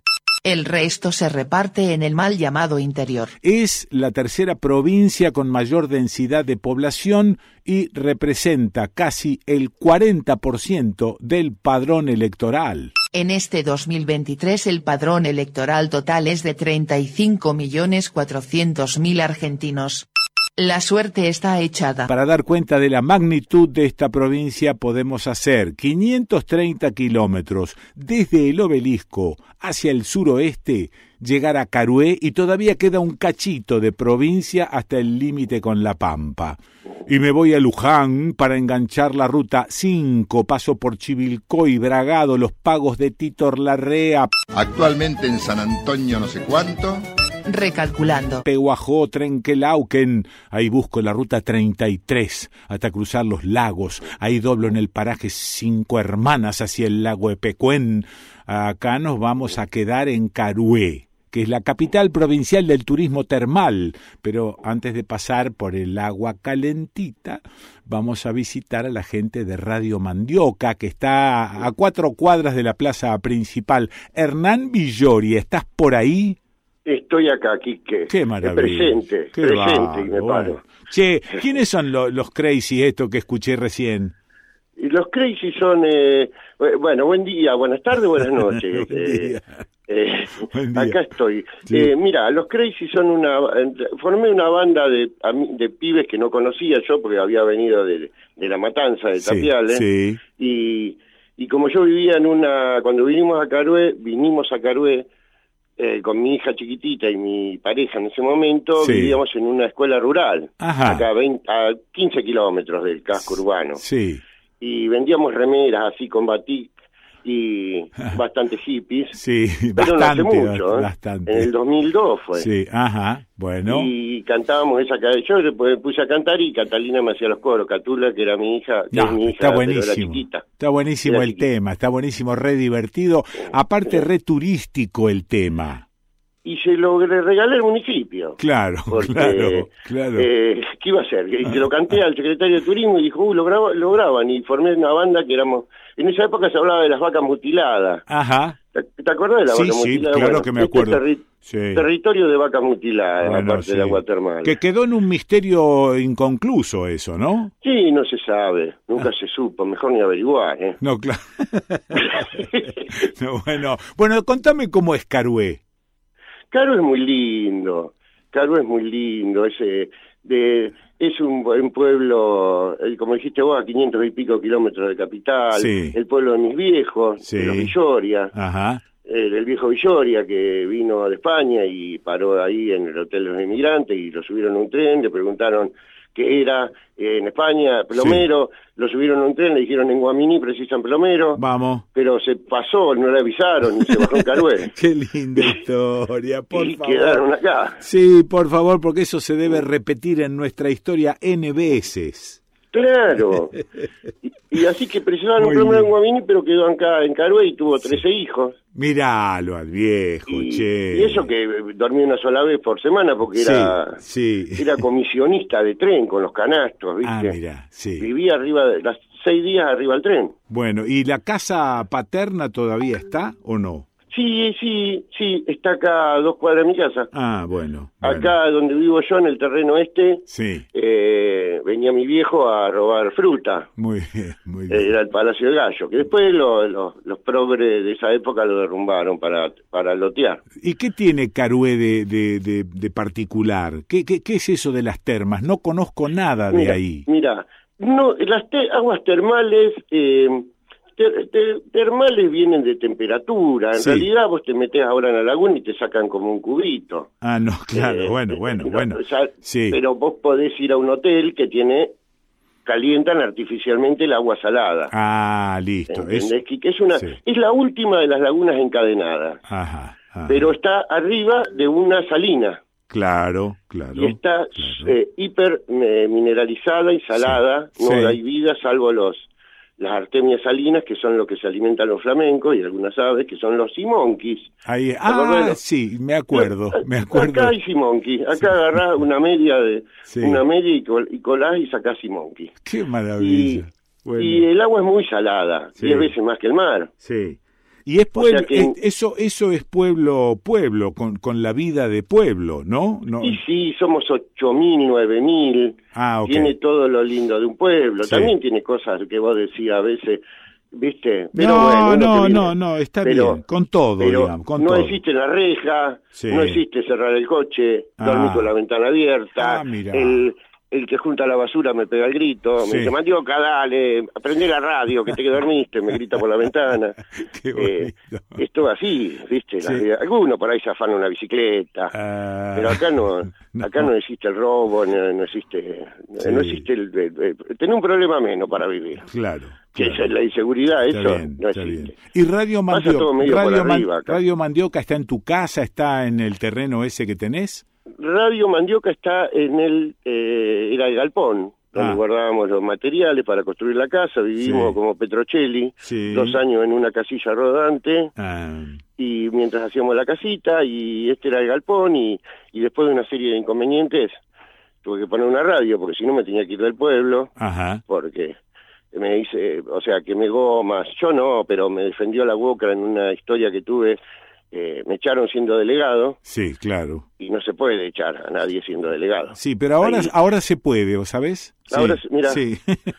Mira, bueno, la cosa que yo laburaba en una empresa de telefonía, estaba en la boca, todo, Sí. todo bien hasta que Mm. me di cuenta que no era una, era, era distinto. Yo venía de allá de Entel, viste, con la cabeza puesta en ayudar al compañero y Ah. salté por una compañera y dijeron, flaco, viste, acá no es así, acá está prohibida la palabra gremio, sindicato, Claro, claro. y me dijeron cuatro horas nomás a la tarde como para que me vaya. Sí, Y bueno, llamé a la Bocra, le dije, loco, defiéndame. ajá, Aparte me atiende un tipo que llamaba Paredes. ajá. Le digo, escúcheme, usted de la construcción y se llama Paredes. Ajá. Y el tipo ya me quería cagar a tropada, para empezar. Pero me después nos hicimos amigos. Es más, el estudio de la radio se llama Roberto Paredes, Roberto Paredes, muy bueno. en homenaje a ese pibe. Ajá. Después se mató, era Ah. el delegado. Y sal, justo se dio que venía las elecciones, Sí. nunca hubo un delegado. Sí. Me presento yo, Mm. sin que le diga a nadie, porque si no me echaban antes. Salí de delegado, al otro día me, me echan. Claro. Y a la mierda, se armó ¿Cómo? la podrida. Vinieron dos colectivos llenos de, de amigos de la Bocra acá a Carué, y después de ciento y pico, 40 años de historia, Sí. quemando goma, a la mierda. Sí. O sea que después me reincorporaron, pero me dijeron, tenés que conseguir, o sea, laburar en otro pueblo, porque acá no te va a laburo nadie después de la que hiciste. ¿Y ahí abriste la radio en qué año? Claro, con la, indemnización lo poco que, que coso, porque me fui, porque me hicieron un vacío, no me hablaba nadie. El que Ah. hablaba conmigo luchaban. Sí, sí, claro. Y, y dije, bueno, Mm, me pongo una radio. Que yo ya venía de una banda que tenía, tenía, yo había hecho teatro ya y tenía, la, viste, yo tengo la cara como una bigornia, dicen, dicen los viejos. Y, y yo me, viste, me puse en la radio de rock, de, viste, ya conté cómo era la historia, digo, mira, voy a pasar rock, no voy a pasar la música que no me gusta, me dijeron vas a durar una semana, y bueno, tengo 15 años de radio y vivo Ah, de mira, eso. mira. Bueno, ¿y tenés auspiciantes locales? Tengo auspiciantes locales, algunos de otra de otras ciudades, de Sí. Coronel Suárez, pero casi todos son auspiciantes y amigos y oyentes. O sea, es como una cuota que pagan, ¿viste? Sí, sí, sí. Porque no me exigen nunca que yo, no escuché a- nunca a nadie en 15 años que me diga, che, ¿cuántas veces me pasa la publicidad? Ah, ok, ok. Saben que yo cobro poco, cobro casi la mitad que las otras radios, pero tengo como 70, 80 publicidades. Sí. Y a veces no las paso todas. ¿Y cuál es, Y el, cuál es el fin último de la radio? Eh, porque estás viviendo de la radio, haciendo radio, pero ¿cuál es el fin último? El fin último de la radio es eh, abrir un poco de cabeza acá. Ajá, ok. Eh, O sea, es por ahí es muy muy alto, ¿no? Sí. Apuntar muy alto, pero eh, con la música, con los programas, con la medio la rebeldía que tiene eso de- la, la música. Mm. O sea, tengo programas de folclore, Sí. pero yo no paso música que no me gusta, Listo. ¿viste? Y, Mm. y tengo un programa ahora hace poco, un programa de mujeres, Sí. que justo vos lo nombraste, Las Cinco Hermanas, que era un puterío de Las Cinco Hermanas. Ajá. Y le pusimos, es un a propósito, Sí, ¿viste? claro. Eh, claro. Le pusimos, las cinco hermanas son cuatro, cuatro amigas que hacen un programa que hablan de sexo y todo, que para Caro es una patada Ajá. en la encía, ¿viste? Sí. Es mucho y está buenísimo. Está buenísimo que la mandioca haga eso. Porque yo tengo una voz que no está para hablar ni para vender sandía, ¿viste? Y los locutores de esta zona hablan todos con voz así engolada. Engolada, sí, engolada. Engolada. y, y- sí. aquí que empezó, ¿qué No. querés también? Qué maravilla. Bueno, o sea que, o sea que de alguna manera esta, esta oposición a, la- a las cuestiones ya tradicionales, vos crees que, que da resultado, al menos abre un poco un plano de duda. Y me parece que sí. Ahí está. Y aparte vos vas a poner la palabra justa, como dice el tema, la sonrisa perfecta. Claro. Sí, sí, no, sí. vos, vos decís, ab- abre, abre- es medio como para interpelar, que ahora se usa mucho hablando de palabras, Sí. es como para interpelar a la sociedad. Eh, yo vengo de escuchar eh, a Dolina, Sí. a, qué sé yo, yo crecí con la cuando abrió la Rock and Pop, a Lalo Mir, Claro, a- claro. eh, mi viejo escuchaba a Rubén Aldagua, a Larrea, Sí. a Carrizo, monstruos de la radio, qué ¿viste? Sí, sí. Pero yo viví eh, con Dolina, la, la época de la rock and pop, la locura de los 80, Ajá. y, y vine a traer un poco de eso, y acá no no, no hay. Acá las radios son, no tienen opinión, Claro. o sea, no tienen opinión, ni musical, quieren quedar bien con todo, y te pasan el chaqueño, los redondos de ricota, después te pan, viste cualquiera. Sí. Acá tenemos una línea de última. Ajá. Y, te, y yo de movida dije que soy peronista. Ajá. En un pueblo radical, viste, Claro. Yo mostré las cartas, yo viste, dije, miren, como decía Ulises Dumont en la película, yo nunca me metí en política, yo, siempre, fui peronista. sí, sí, me acuerdo, me acuerdo. Qué maravilla. Pero bueno, y Qué yo, maravilla. viste, y esta radio tiene opinión, y ya, bueno. Bueno, bueno, bueno. Y Pero está, se está, llama La Mandioca Sí, y es, está acá, en Carué. y está incorporada a la gente de Carué. Porque ya, ah, digamos, de alguna manera pueden criticar las opiniones, pero ya estás adentro de Carué. No, sí, sí, sí, ya tengo 15 años. Claro. Aparte, todo el bagaje de, Sí. eh, o sea, la quemada de goma con lo de la UOCRA, Sí. que terminé, o sea, yo digo que el brazo armado de la mandioca es la UOCRA. Ajá. Y se cagan de risa, pero algunos no, no se cagan tanto de risa. Claro, claro, claro, claro. en cualquier momento pueden venir dos micros de, de, de- de- de mono de allá y, pero viste, Che, yo ¿y tengo una cómo, buena relación. cómo calza en eh, Radio Mandioca el desconcierto? Y calza perfecto, porque ese, lo que decías vos, te hace abrir el, mar, el marote. Sí. Mm. Da, yo, viste, porque muchos me criticaban, decían, ah, pero es una radio que que no pasa poca música o pasa mucha música y no habla o, habla mucho. Digo, bueno, yo me crié con ese tipo de radio, escuchando que yo empezó a escucharlo, tomate tres horas y escuchalo, flaco. Si querés, si no, ponete un CD, qué sé yo. Sí, ok, ok. Bueno. ¿Qué sé yo? Bueno, bueno, hace rato sonando el desconcierto, hace rato que suena la mandioca, es parte de, la programación de la mandioca. Qué bueno. Háblame un poquitito más de Carué. ¿Tiene turismo Carué? Sí, sí, sí, sí. Yo te digo sí, sí, sí, como si fuera Las Vegas, pero... pero, al lado igual, eh, que no digan nada, pero al lado de los pueblos que nos rodean, Carué Las Vegas. ¿eh? Ah, ok, ok. Eh, sí, sí, sí, sí. porque tiene esa historia de Pecuén, la villa inundada. Eso es. Nos quedó eso en el ADN del pueblo. Eso es. Viste, acá empieza a salir el sol y hay calorcito y se arman asados al costado de, ¿viste? carnaval. Es un pueblo de joda. Ah, ok, ok. Dicen acá, viste, se corre la bola, che, pero en Caro viven de joda. Sí. ¿Y qué mejor? ¿Qué mejor? che, ¿y están rodeados de, de, glifosato? Y tenemos, acá lo viste, está ahí, ahí, eh, acá mucha pelota no le dan, hay mucho, viste, que no le importa. Yo ah. siempre bajo línea y pongo programas y hablo y pero mucha pelota no le dan. Acá te venden glifosato. Acá, no, para no decir glifosato, tienen matayuyo. No, ponele matayuyo. Sí, matayuyo, ok. El matayuyo parece que suena menos feo que el glifosato. Sí, señor. Sí, sí. Tiene, tiene mala prensa el glifosato. Claro, y acá el otro día hablábamos, hasta hace, poco, siempre tocamos el tema de Loco, paren de vender matayuyo en todos lados. Sí, ok, ok. Déjense de joder con el matayuyo que vamos a terminar. Bueno. Viste, ya encontraron hasta en el agua de lluvia. Sí, me dijiste que eh, tenés hijos. Tengo tres hijos, una Catalina, la más chica, Catula, que me hizo abuelo este año. Ah, mira. Eh, tengo dos hijos, uno vive en Buenos Aires con mi ex y otro vive acá, con acá cerquita. Sí y Catula también, y estoy acá con los perros, y palomas y árboles por todos lados, el patio es un bosque, me gustan mucho las plantas, vivo feliz esta última esta última recta de la vida. Muy bien, muy bien. Vivo feliz, en Carué. Sí. Viste, a veces decís, ¿para qué ando apurado? ¿Por qué no me voy a vivir a caballito si quiero andar apurado? Claro, claro. pero pero esto es un, es un, es un, es un paraíso es un paraíso. Eh, para, viste, viene la gente de Capital a visitarme, o amigos de, de Tapiales, y dicen, ah, aparte vivo de canje, tengo todas las publicidades son canje. Claro, claro, claro, claro. Como comida de roticería, leña, pollo, como la paso bomba. Qué maravilla. Y no pago un sope en ningún lado, salgo, vuelvo medio en pedo y no pagué un peso. Eh, tengo tres cervecerías, tengo de todo.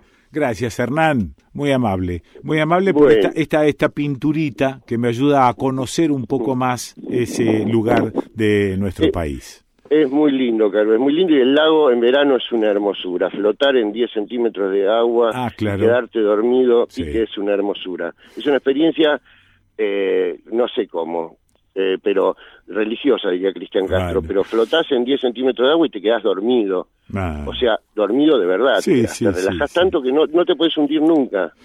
Te mando, te mando abrazo grandote. Bueno, Quique, muchísimas gracias. Eh, muchísimas gracias. me encantó esta charla y bueno, y sabes que cuando pases cerca con Leda, sí, vamos para allá. Va a haber, va a haber cordero y va a haber de todo. Todo canje. Todo, todo canje, no duda, acá no pagamos nada. Abrazo grande. La mandioca está todo pago. Chau, chau, chau, chau. Un beso grande, Quique. Chau, chau, chau. Chau, Bueno, lo escuchaste a Hernán Villoria de Radio Mandioca en Carué, provincia de Buenos Aires. ¿Y dónde lo, dónde lo vas a escuchar? Lo vas a escuchar en el desconcierto. Música toda la noche y arena en los pies has llegado a tu destino. Este fin de semana me voy pa'. Chao, chao. Uh,